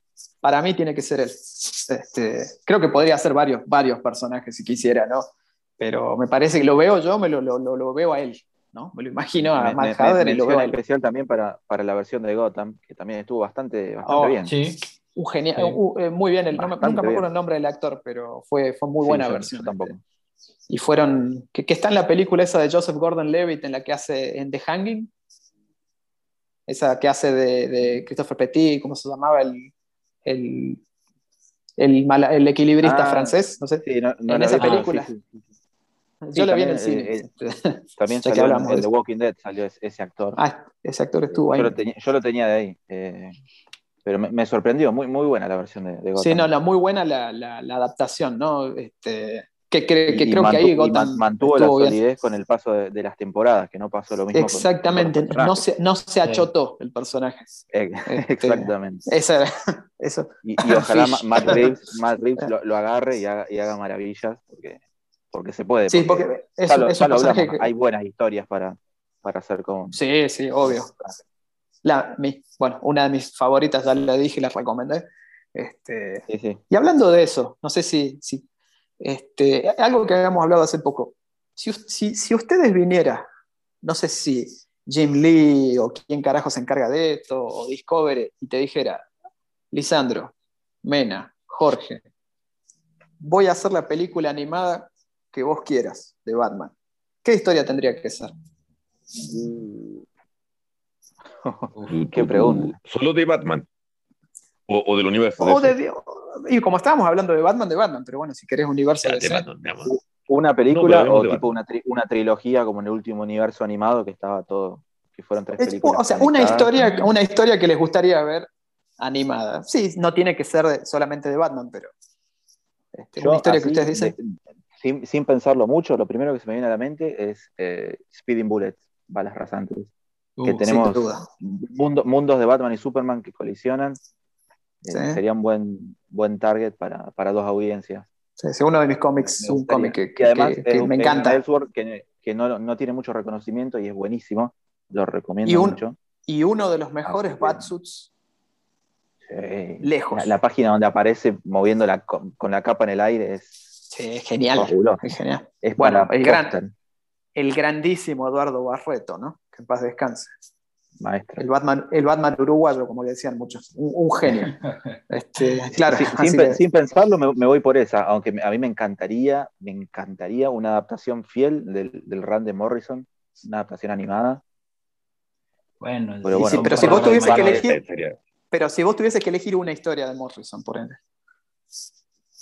Eh, bueno, creo que le voy a caer la respuesta a Jorge, pero que la diga. ¿Incorporator? Y eso, eso habría que hacerlo en varias películas, no en una. Por eso, bueno, una trilogía de Incorporated. No sé. Pero si queremos hacer una, creo que el Batman 666, también como seguramente le iba a decir Jorge. Sí, sí, sí.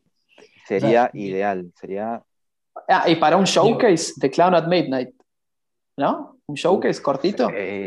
De Clown at Midnight. Fabulosa, así con fabulosa historia que, que, tampoco tiene mucho reconocimiento. Uno de los mejores issues ahorita que estaba pensando, digo, además del Batman 666, digo, fan eh, de, Uno de, los mejores issues de muchas cosas. Sí, no, claro. Bad, Demian Forever.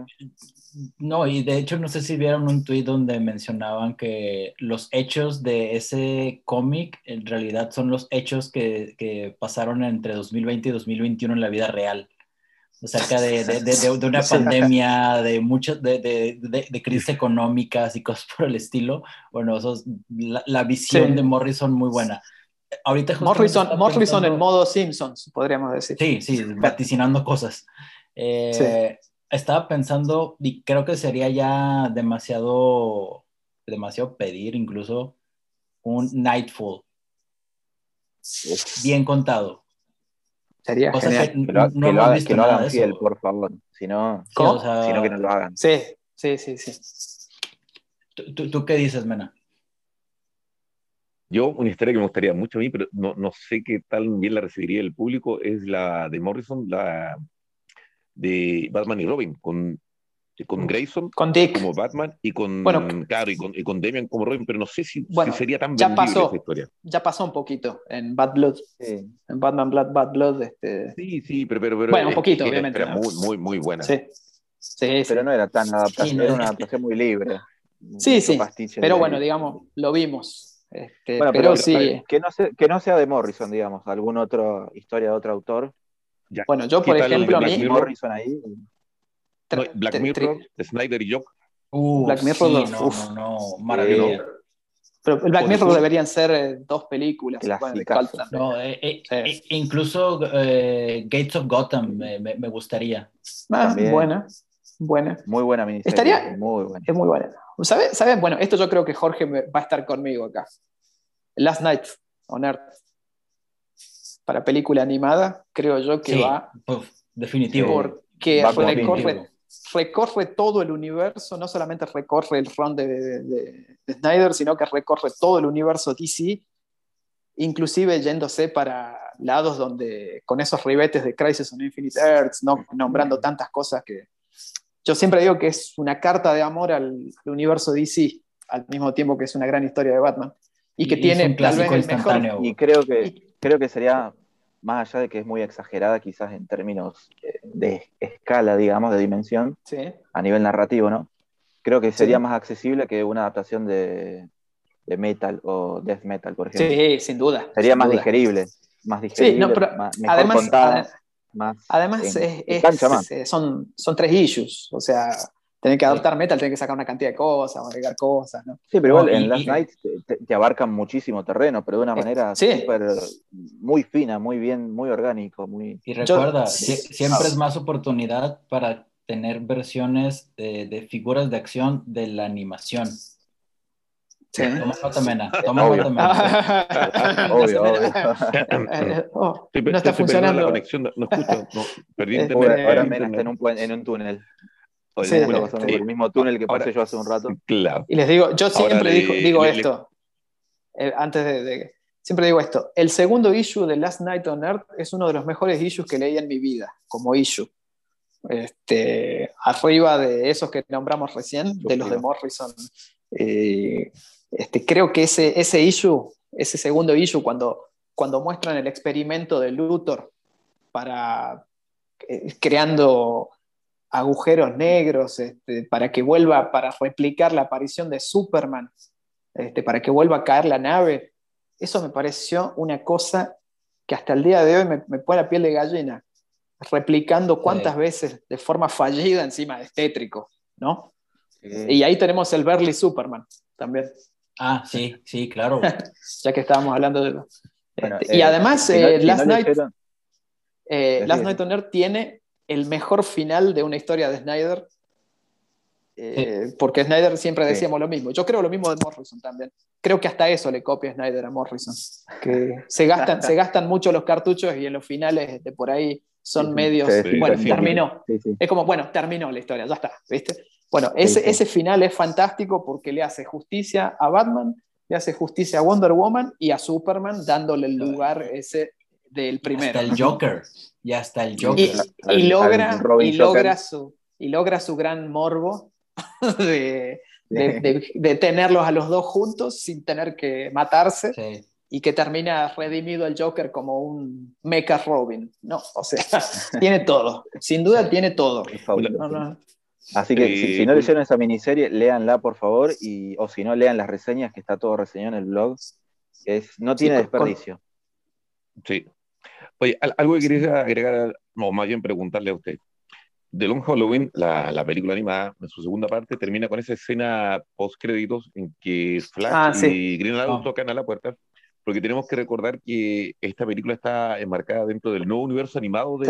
DC, que partió con Superman Man of Tomorrow, Sí. siguió con Justice. Society y ahora con este Batman The Long Halloween.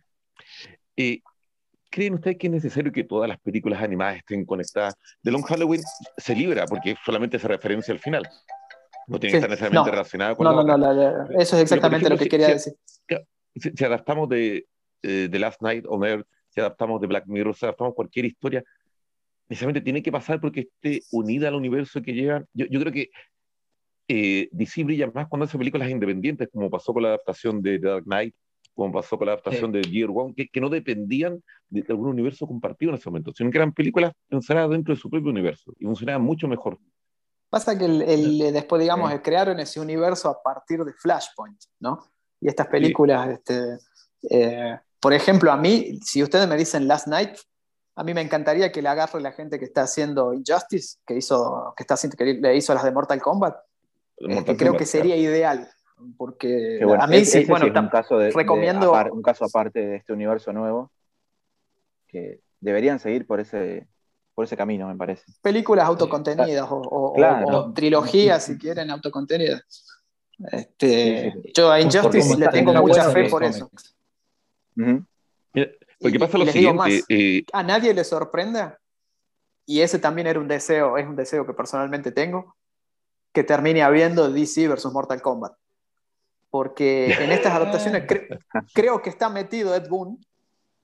Algo tiene que ver Ed Boon, ¿no? Uno de los creadores de Mortal Kombat. Posiblemente, sí, sí. Y que no le sorprenda que dentro del universo Injustice, ¿no?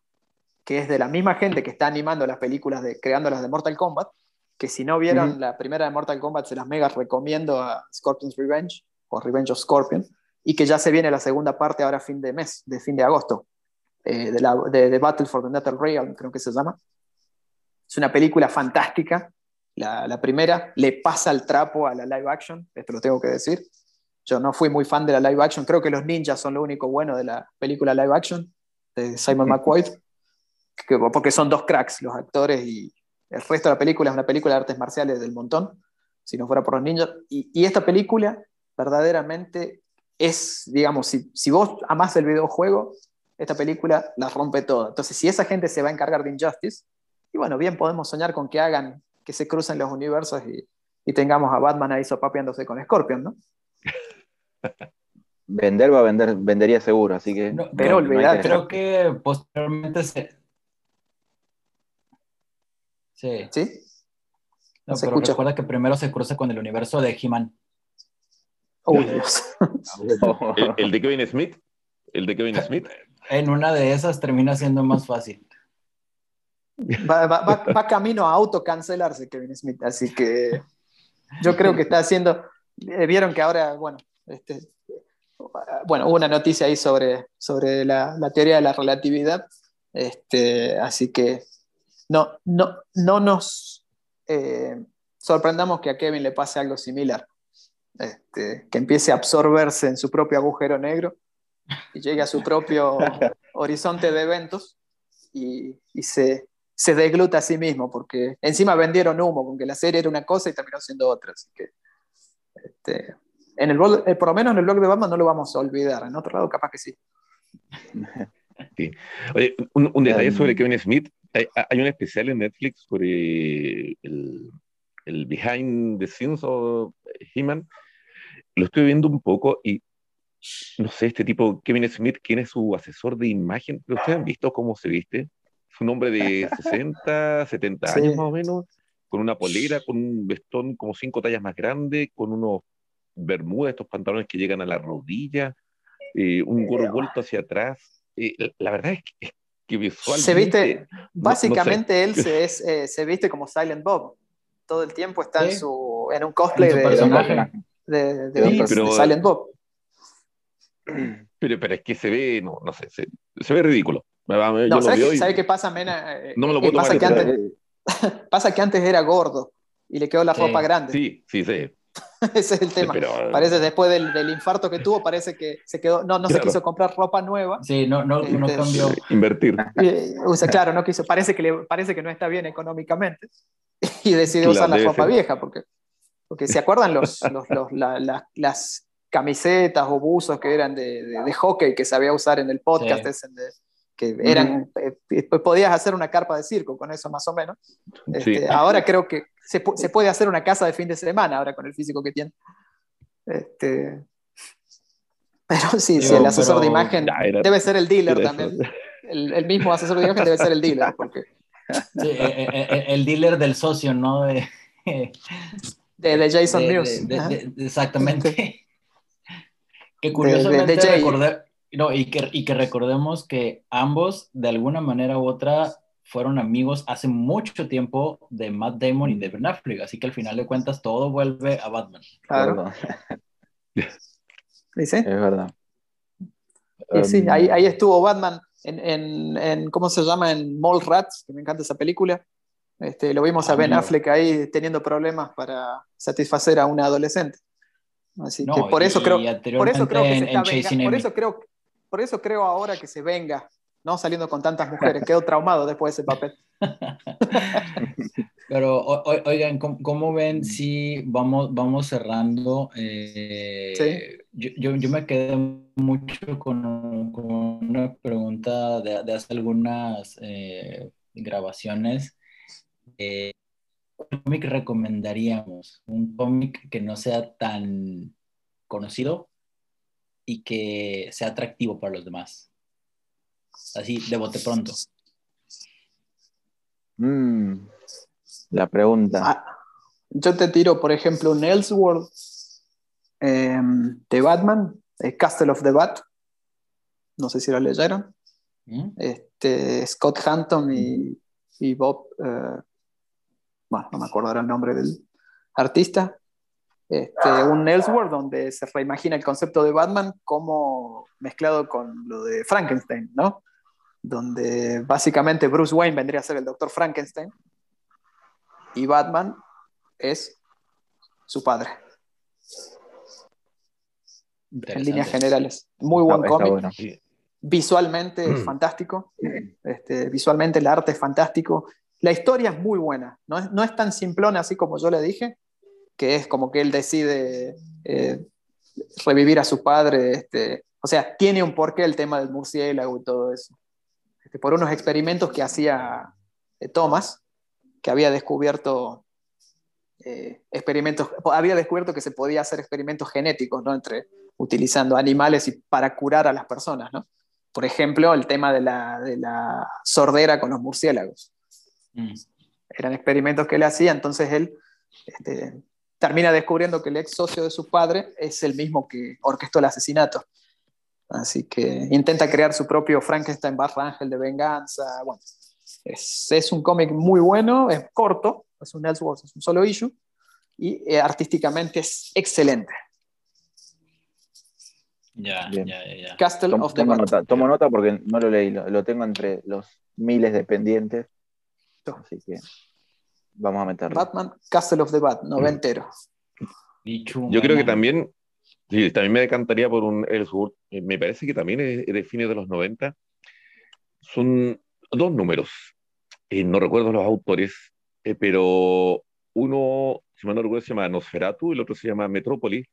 y recoge todo el, cine expresionista alemán de, principios del siglo XX donde Batman es una suerte de Nosferatu de, de Murnau. De Murnau. sí. sí, Murnau. Y, Superman, claro, y Superman vive en esta metrópolis de Herzog. De Lang.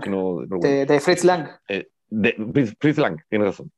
Eh, muy buena, buena la historia, la, la ambientación, el, el, el, arte, no, recuerdo en este momento los autores, lamentablemente. El, el, el Joker es es una reinterpretación de El gabinete del doctor Caligari, otra película insigne mm. del, cine expresionista de la época. Muy, muy, muy buena historia. Había en dos partes. Una centrada en Superman, que es Metrópolis, y la otra centrada en Batman, que es Nosferatu. Absolutamente recomendable. Y, un cómic que realmente no, no se conoce mucho. Yo tuve la ocasión de leerlo los dos números, eh, hasta día lo recuerdo. Es cierto. Y hablando de Ellsworth, que, que, estuviese bueno para una trilogía y también recomendable si no la leyeron, la trilogía del vampiro. Sí, hace rato, hace rato pide adaptación. Creo que todo el mundo quiere ver eso. Quiere ver eso. La, tercera parte es, un, es el cómic más oscuro y violento que yo leí de Batman. Este, es, es, tremendo, es tremendo. O sea, las, las, tres son excelentes, ¿no? Kelly Jones en modo Dios. Este, claro. Eh, sin duda, yo creo que. este, todo, todo, todo. Esa merece su adaptación urgente. Lichu. Em, y estoy entre dos, así pensándolo muy improvisadamente. Em, la primera que es como que es y no es mainstream, porque, o sea, digamos, tiene que ver con lo que decíamos antes de, Snyder y de, Morrison. Lo primero que se me viene a la mente, que siempre pienso recomendarlo, aunque es medio raro a lo mejor para alguien que, recién empieza, es eh, Dark Knight, Dark City de Peter Milligan. Excelente. maravillosa y quizás no es tan conocida por el mainstream, digamos, porque la historia original se, se recopiló hace relativamente poco. Eh, hasta hace muy poco se podían conseguir solamente los, issues individuales, em, que es, eh, transcurre entre, si mal no recuerdo, entre Batman, el primer volumen de Batman, entre el 452 y 454, una cosa así. Em, son tres numeritos eh, muy, intensos, pero una, lectura bastante rápida, pero a la vez intensa. Em, y básicamente es la primera presentación en, en el canon, si se quiere, anterior de, lo que es Barbatos, más que nada. Esa, presencia sobrenatural demoníaca que, tanta relevancia ha, cobrado en la última década, digamos, dentro de los cómics de Batman. Pero también está muy bueno porque nos da una versión del Riddler que es súper oscura, muy memorable, una de mis versiones favoritas del cómic, siendo que el Riddler nunca fue necesariamente mi villano yo creo que hasta, hasta, hasta Zero Year creo que no hubo otra representación tan grosa de, de Riddler. lo, único que se me ocurre es la, la, versión de, de, Paul Dini, que era medio buenorra, buenorra mm. detective. también marcó época, digamos, en, en la primera la primera década de los 2000. Pero esta, esta bueno, de hecho, puntualmente la, la... No, no, digo, de hecho, si pueden conseguir ese TP, yo lo tengo, al TPS de Dark Knight Dark City, Incluye cuatro historias más de Milligan, que son, eh, eh, son cuatro issues, que son eh, una historia de dos partes y la otra son autoconclusiva. toda esa etapa es muy esotérica de Milligan. Toda la parte esotérica de Gotham es algo que, creo que merece explorarse un poco más en el cine, ya saliendo solo, no solamente de la acción o detectivesco, sino todo lo que es esotérico, todo lo, oculto de Gotham y, del mito de Batman. Y eso me recuerda también porque eh, Dark Knight Dark City se publica en, el 90, si mal no recuerdo. En los 90, sí. Y ahí tenés, ahí tenés, em, tenés eh, ¿cómo se llama? Eh, The Cult, el culto también, que uh, ha salido hace poquito. Tenés, ahí la pidió Mena. Que, claro, que lidian mucho con, el tema esotérico, con, las presencias demoníacas que están ahí como metidas en, el alma de Gotham, en, en, los ladrillos, en la calle, en el asfalto que también un poquito retoma eso, va un poquito, no, bastante, Morrison y Snyder. Sí. Pero ellos lo hacen desde un punto de vista capaz más espectacular, más ciencia ficción. Más, más grandilocuente, quizás, claro. El otro claro, más, más, más, pochoclero. Esto más, es más, esto más contundente, sí. sí. Esto es, sí, sí, esa, esa, historia, sin duda, es una de las mejores. Me acuerdo, me acuerdo que hace muchos años hice eh, un post en el blog hablando de, creo que se llamaba tipo Cuando Batman conoció al demonio o algo así. Ah, sí, justo en, la etapa de, Morrison se estaba especulando que, Simon Hurt era el demonio o no, o algo así. Entonces, te invitaba a leer esas historias viejas que lidiaban bien con la, con la faceta esotérica de, Batman de los 90. Y es como una trilogía, si se quiere, una trilogía no oficial, muy interesante que capaz las otras ya son historias más mainstream, pero también son muy buenas y están en la línea de, Dark Knight Dark City, que te, dan otra óptica de lo que es Batman, de, sus inicios, de, la naturaleza, de él, de la ciudad. Así de hecho, pero bueno, creo que todo lo, poco que estuvo Peter Milligan en Batman este, es muy recomendable. También tiene una, etapa en Detective Comics este, con, con Aparo, con Jim Aparo, que justamente está, es muy recomendable, que, que, esas historias están en STP. Este... Ay, me está, bueno, no, tiene nada que ver con, con, las recomendaciones, pero también me estoy olvidando de, Batman de, de, Gothic, de, Morrison también. Otro clásico esotérico de los 90. tiene un giro muy grosso esa historia. Esa, Klaus Jansson está tremendo. Este, sí, es una genialidad. Al final me, fui medio por las ramas, pero si pueden leer, si no leyeron The Cult, eh, Shaman, eh, Gothic y Dark Knight, Dark City, si les gusta lo, esotérico, lo sobrenatural en Batman, van como piña. Y la, otra recomendación que tenía en mente la dejo para, la próxima, que también es, es muy, muy interesante. Déjala, déjala, déjala. Déjala que nos, nos, vas a dejar este, con la pica. la, otra también era. Ah, bueno, dale, dale, dale. Yo, voy a pecar de, cambiar un poquito este, la, recomendación Bruce céntrica y voy a recomendar un ron entero. A mí, a mí, en lo personal siento que, bueno, voy a tratar también de vincularlo un poquito con uno, con uno de los, de, los cómics que me toca hacer los reviews, que justamente de Nightwing.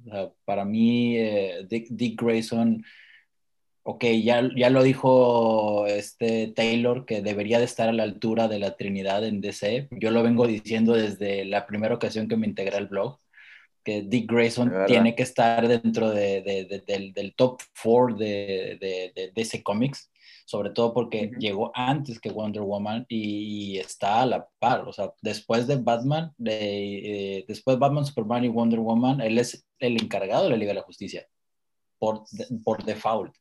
Eh, independientemente de que hay otros ahí. Pero bueno, mi, mi, la, historia que digo, a, mí me, me, gustó mucho por, por el todo, no necesariamente de algún número en particular, el todo del, del run de Grayson desde, independientemente de cómo inició con esa cosa absurda de Forever Evil, que no me terminó de fascinar, pero la idea de un Dick Grayson infiltrado para poder salvar a todos los superhéroes y que incluso tuviera que ir en contra de su propia familia y el ser, por pedido de un, un, super espía. Sí, no, no, no, claro. Y, de hecho, e, ese, ese número previo a que Dick Grayson se sube al avión que lo va a llevar a St. Adrian's, eh, donde se avienta o sea, páginas y páginas enteras de, de, una pelea extremadamente sangrienta y bizarra y muy deforme de, de peleando con Bruce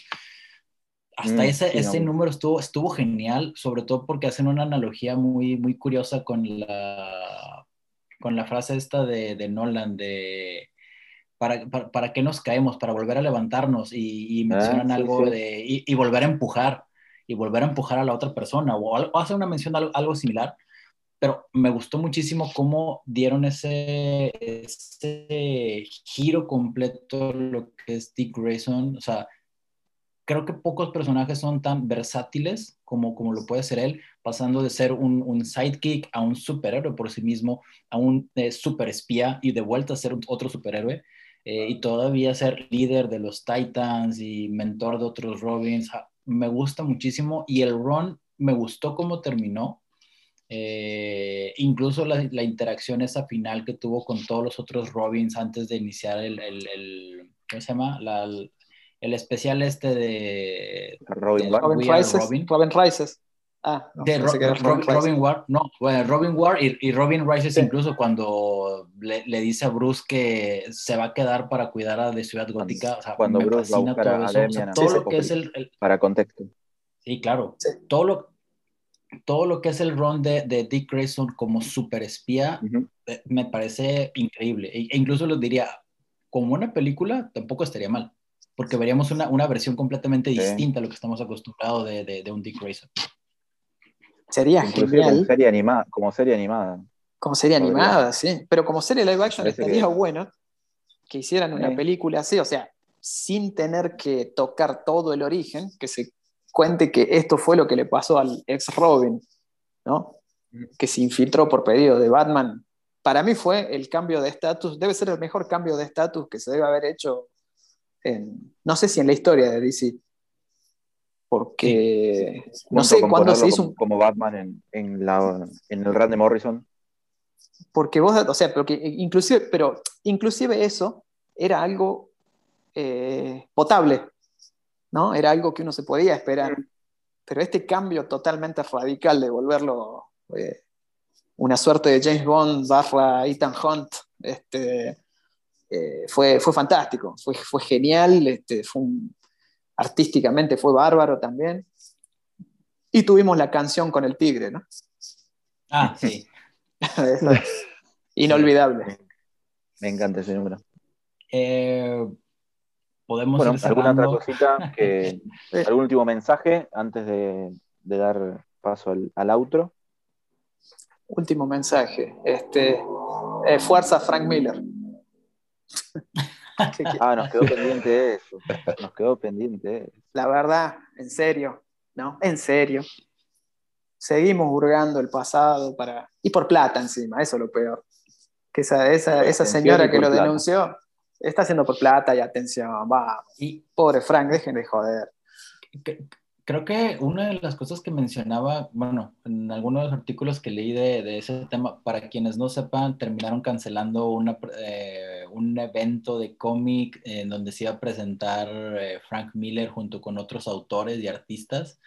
Eh, y una dibujante o una artista musulmana se quejó de, de, la presencia como tal de Frank Miller pero curiosamente dentro del, digo, sus razones habrá tenido y muy sus razones, la verdad, este, pero había una mención muy interesante en, en esa nota que leí donde supuestamente, donde entrevistaban a, a Miller hace años y él mencionaba que muchas de sus historias representaban lo que él estaba viviendo y sintiendo en ese momento.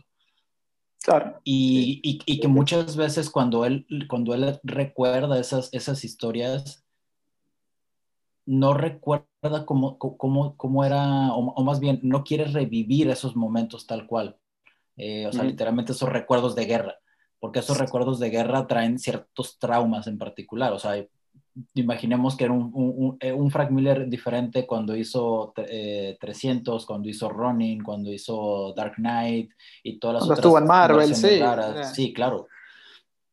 Pero digo, al final de cuentas terminó, se terminó cancelando la presentación de, de, Frank Miller. No sé. básicamente la, la, la, mujer esta, la, no sé si es artista o escritora, no, la verdad que no me acuerdo, dijo que si iba Frank Miller ella no iba lo bajaron a Frank Miller y creo que al final ella no fue, o no va a ir, no sé qué. Este, la verdad. creo que primero la bajaron a ella y después a él, pero sí, al, final el evento se quedó sin ninguno de los dos. Y, averiguamos que no es la primera vez que lo hace. No es la primera vez que hace cancelar cosas que acusando de islamofobia. Este, pero bueno. oye, en ese, en ese sentido, mencionemos también, porque quizás muchos de los que van a escuchar el programa no lo saben, se dio un cómic que hizo Miller en los 90 más o menos, llamado Holy Terror, que era un cómic original eh, con Batman y Catwoman como protagonistas, pero se decidió no publicarlo y él lo reconvirtió, y que tiene que ver con esta suerte de, de, versión de, de Batman yendo en contra de los musulmanes. Estamos hablando de plena época de Al-Qaeda, de terrorismo, entonces se, entiende que Miller escribiera algo así. Pero eso es lo que le molesta a ella, porque aparecen los musulmanes, en realidad, musulmanes terroristas son los que aparecen en la historia, como aparecen como, como los malos y parece que a ella le, le gustó que se presentara así al pueblo musulmán en estos tiempos. Y, es un cómic de más de 20 años. Eh, sí, a ver, este, es un cómic que creo que, o sea, originalmente sí tendría 20 años, pero de publicación creo que serían 10, más o menos. Pero es un cómic que inclusive no generó tanta controversia en su momento tampoco, o sea, no, no es que Miller en aquel momento, bueno, ya, o sea, Miller era Miller, pero tampoco es que, no fue como, por ejemplo, qué sé yo, Master Race, ¿no? Que volvió con, con bombos y platillos, ¿no? Con bombos y platillos. Claro, por dar un ejemplo, ¿no? No, hablando de, de, de gustos, sino de... O sea, fue un cómic que medio que pasó, ¿no? O sea, que quedó muy de culto. O sea, no es que fue un éxito, no fue, eh, ¿cómo es? Este Fahrenheit, de, ¿cómo se llamaba el libro? Ustedes que saben. Este, 451, Claro, claro, digo, no fue un libro, no fue este, el, ¿cómo es? Este, el Catcher in the Rye. no es que la gente salió a matar este, musulmanes por leer este, El Guardián entre el Centeno, ¿no? O sea, no, no, quedó y bueno, lo que hizo fue hurgar en la papelera de reciclaje del pasado y dijo, uy, miren, me voy a ofender por algo que pasó hace 10 años, y donde no es que Miller tampoco salió a pedir que maten musulmanes después de eso, ¿no? Este, pero bueno, imagínense si ahora un alemán se quejara por los nazis, que los viven poniendo en todos los cómics habidos y por haber, los alemanes nos tendrían que tratar de invadir a todos si fuera así. Y, y, podrían empezar con Miller porque tenían Dark Knight Returns a Bruno, esa ah, mujer andrógina con dos esvásticas que le tapaban los pechos, este, que era la era como la Harley Quinn, era como Harley Quinn porque era la, se daba a entender que era como la novia del Joker. Así que imagínense, a ver, se van a empezar a quejar eh, todos. Es un tema demasiado delicado. sí, sobre todo por porque eh, también nos vamos a lo último que sucedió de estos eventos del Occupy Wall Street, donde también Frank Miller hizo, este, ahí vociferó ciertas cosas. Dijo que eran los vagos, creo. algo así. Sí, no, y que también algo después mencionó algo de que de que eso al final de cuentas estaba medio sacado de contexto, pero que tampoco se arrepentía. O sea, al, al, final de cuentas creo que bien, lo decía en esa, en esa nota. Todas, cada una de esas historias estaban enmarcadas en un momento en particular de la historia y las palabras y todos los hechos estaban enfocados a ese momento en particular de la historia. Que haya sido bueno, que haya sido malo, es, es, un, es un tema aparte. Si se comienza a juzgar cosas del pasado a, a, a tiempo presente, no acabamos nunca jamás acabamos y, todo el mundo saldríamos pecadores. Literalmente vamos a empezar a, a, burguetear el pasado para ver qué, con qué se puede hacerle daño a alguien ahora o cómo se puede sacar un rédito económico o, de, o fama. Eso pasa todos los días, todos los días en Twitter pasa eso, así que sí, básicamente. imagínense con lo que hemos tenido desde el 19 en adelante con levantamientos sociales, protestas alrededor de todo el mundo, con The Dark Knight Rises, donde Batman defiende el status quo de la ciudad en contra de la mm. gente que quiere cambios sociales, por ejemplo. Alguien puede decir, oh, no, la está, eh, no, está a favor del capitalismo. Ese, sería un tema muy interesante, sobre todo porque recordemos que eh, Donald Trump emuló el discurso de Bane en su toma de protesta. Y, él, le, dio una buena review a la película en su momento, así que Donald es del palo. Sí, Lo invitamos al podcast la próxima. Si estás escuchando, la invitación está abierta. Más, no. O, mejor, invitarnos vos a, este, este Trump Towers, lo hacemos desde ahí. Sí, vamos allá a Nueva York. Este, de hecho, este va, e, e, este va a ser una, ah, ya, ya lo pagó, ah, perdón. Em, uh, ah, sí, cierto. El, el día de, de, Andier, si mal no recuerdo, eh, en México por ahí comenzó a circular un video que luego les, les comparto donde eh, el presidente mexicano hacía también alusión a esas palabras de Bane, eh, de Dark Knight Rises, pero de una manera muy cómica. Em, imaginemos que toda esta representación social está, de alguna manera alimenta el cómic y el cómic alimenta a lo que sucede en la vida real. Y eso sería un tema muy interesante para otro capítulo completamente dedicado a eso, pero primero veamos si sobrevivimos los primeros capítulos a todo esto. Y para, para, terminar, por favor, que estos días Alberto Fernández nos lea el chiste del Joker de Killing Joke, por favor. una cadena nacional exclusivamente para eso. Por favor. Por favor. O que lo haga en Twitter mejor. En Twitter creo que sería peor todavía. Sí, pero, pero, yo quiero que, que, salga de su voz. No, no me sirve este, que sea escrito, ¿no? Y mira, a esta altura yo creo que puede llegar a pasar tranquilamente. Claro, que grabe el audio y listo. Tengamos ahí este contando el chiste final, ¿no? De Killing Joke. Sí, sí. No creo que lo entienda, pero bueno, no importa, al margen. ¿Algún, eh, ¿Algún mensajito final, algún saludo, algún insulto que quieran mandar a alguien? en realidad los eh, insultos van a venir para nosotros. Eh, sí, sí, sí, los contestaremos después. No, nos tientes, sí, no, nos tientes, Lichu, no nos tientes. Solamente que, piensen en lo que dije. Para Dano, para Patricio. sí, y ya sabemos dónde viven. Ah, otra vez la tormenta de Speed Force este, hizo, nos hizo recordar a, a los, a los ya caídos. Lo vamos a traer a Patricio, ya lo vamos a traer y lo vamos a matar entre todos acá en vivo, no se preocupen. Uf, como, como los viejos videos de las decapitaciones de. Ya que hablábamos de Al Qaeda. Finalmente, ¿verdad? ¿No del blog de Narco. ¿no? Oye, Lichu, Dano va a ver eh, de, Suicide Squad, ¿no? Dano. Sí, sí, el, martes de la tarde.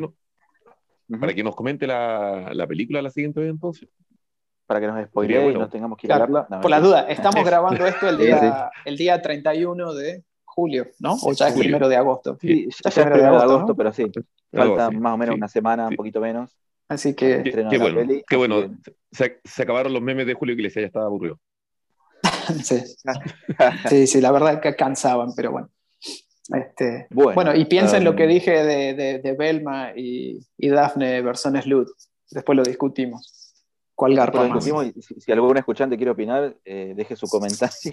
Lo vamos a tener en cuenta, lo vamos a leer el próximo y, y, si tienen fotos de cosplayers haciéndolos, las dejan en los comentarios o las envían a la casa creo de. Que, eh, eh, creo que vamos a terminar editando eso. Eh, la, única, la, única, invitación es que, que, sigan leyendo el blog, eh, que sigan comentando en, Facebook eh, y, en Twitter. Y sí, En, el, blog procuramos y prometemos actualizar más rápidamente los reviews. Tenemos pendientes varias. Haremos el intento. recuerden, que, que, recuerden que tenemos un intento de vida por, por, por, hacer por fuera y que ah, eso también habla nos por vos, antes de llegar a las reviews. Habla por vos. Yo, por algo entrego mis reviews. A tiempo, en tiempo y forma. Bueno, no a tiempo y forma, pero aparece. También, eh, también, si alguno de las dos o tres personas que nos escucha va leyendo nuestras recomendaciones, también nos gustaría saber eh, qué opinan, que, si les parece. Y qué recomendaciones pueden dar, ¿no? Claro. que haya un, feedback, un ida y vuelta, estaría muy bueno. Eso sería interesante. Así que y ahora nos despedimos eh, con eh, escenas de desnudos.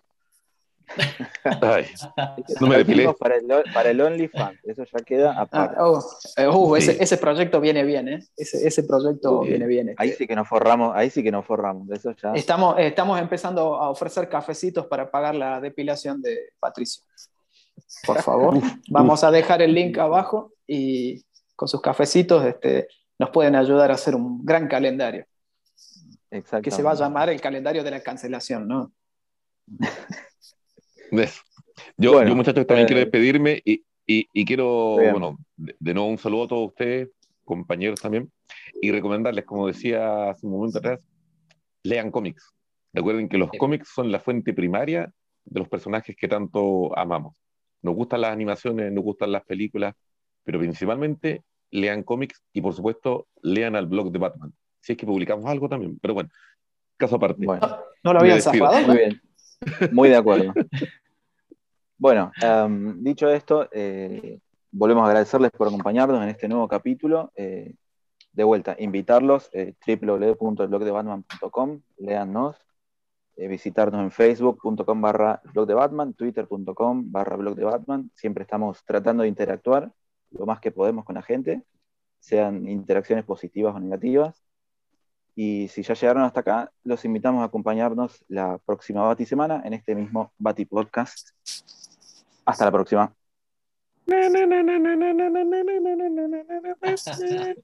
salió al aire. Eso, eso se va afuera, ¿no? Mena, vestite, por favor.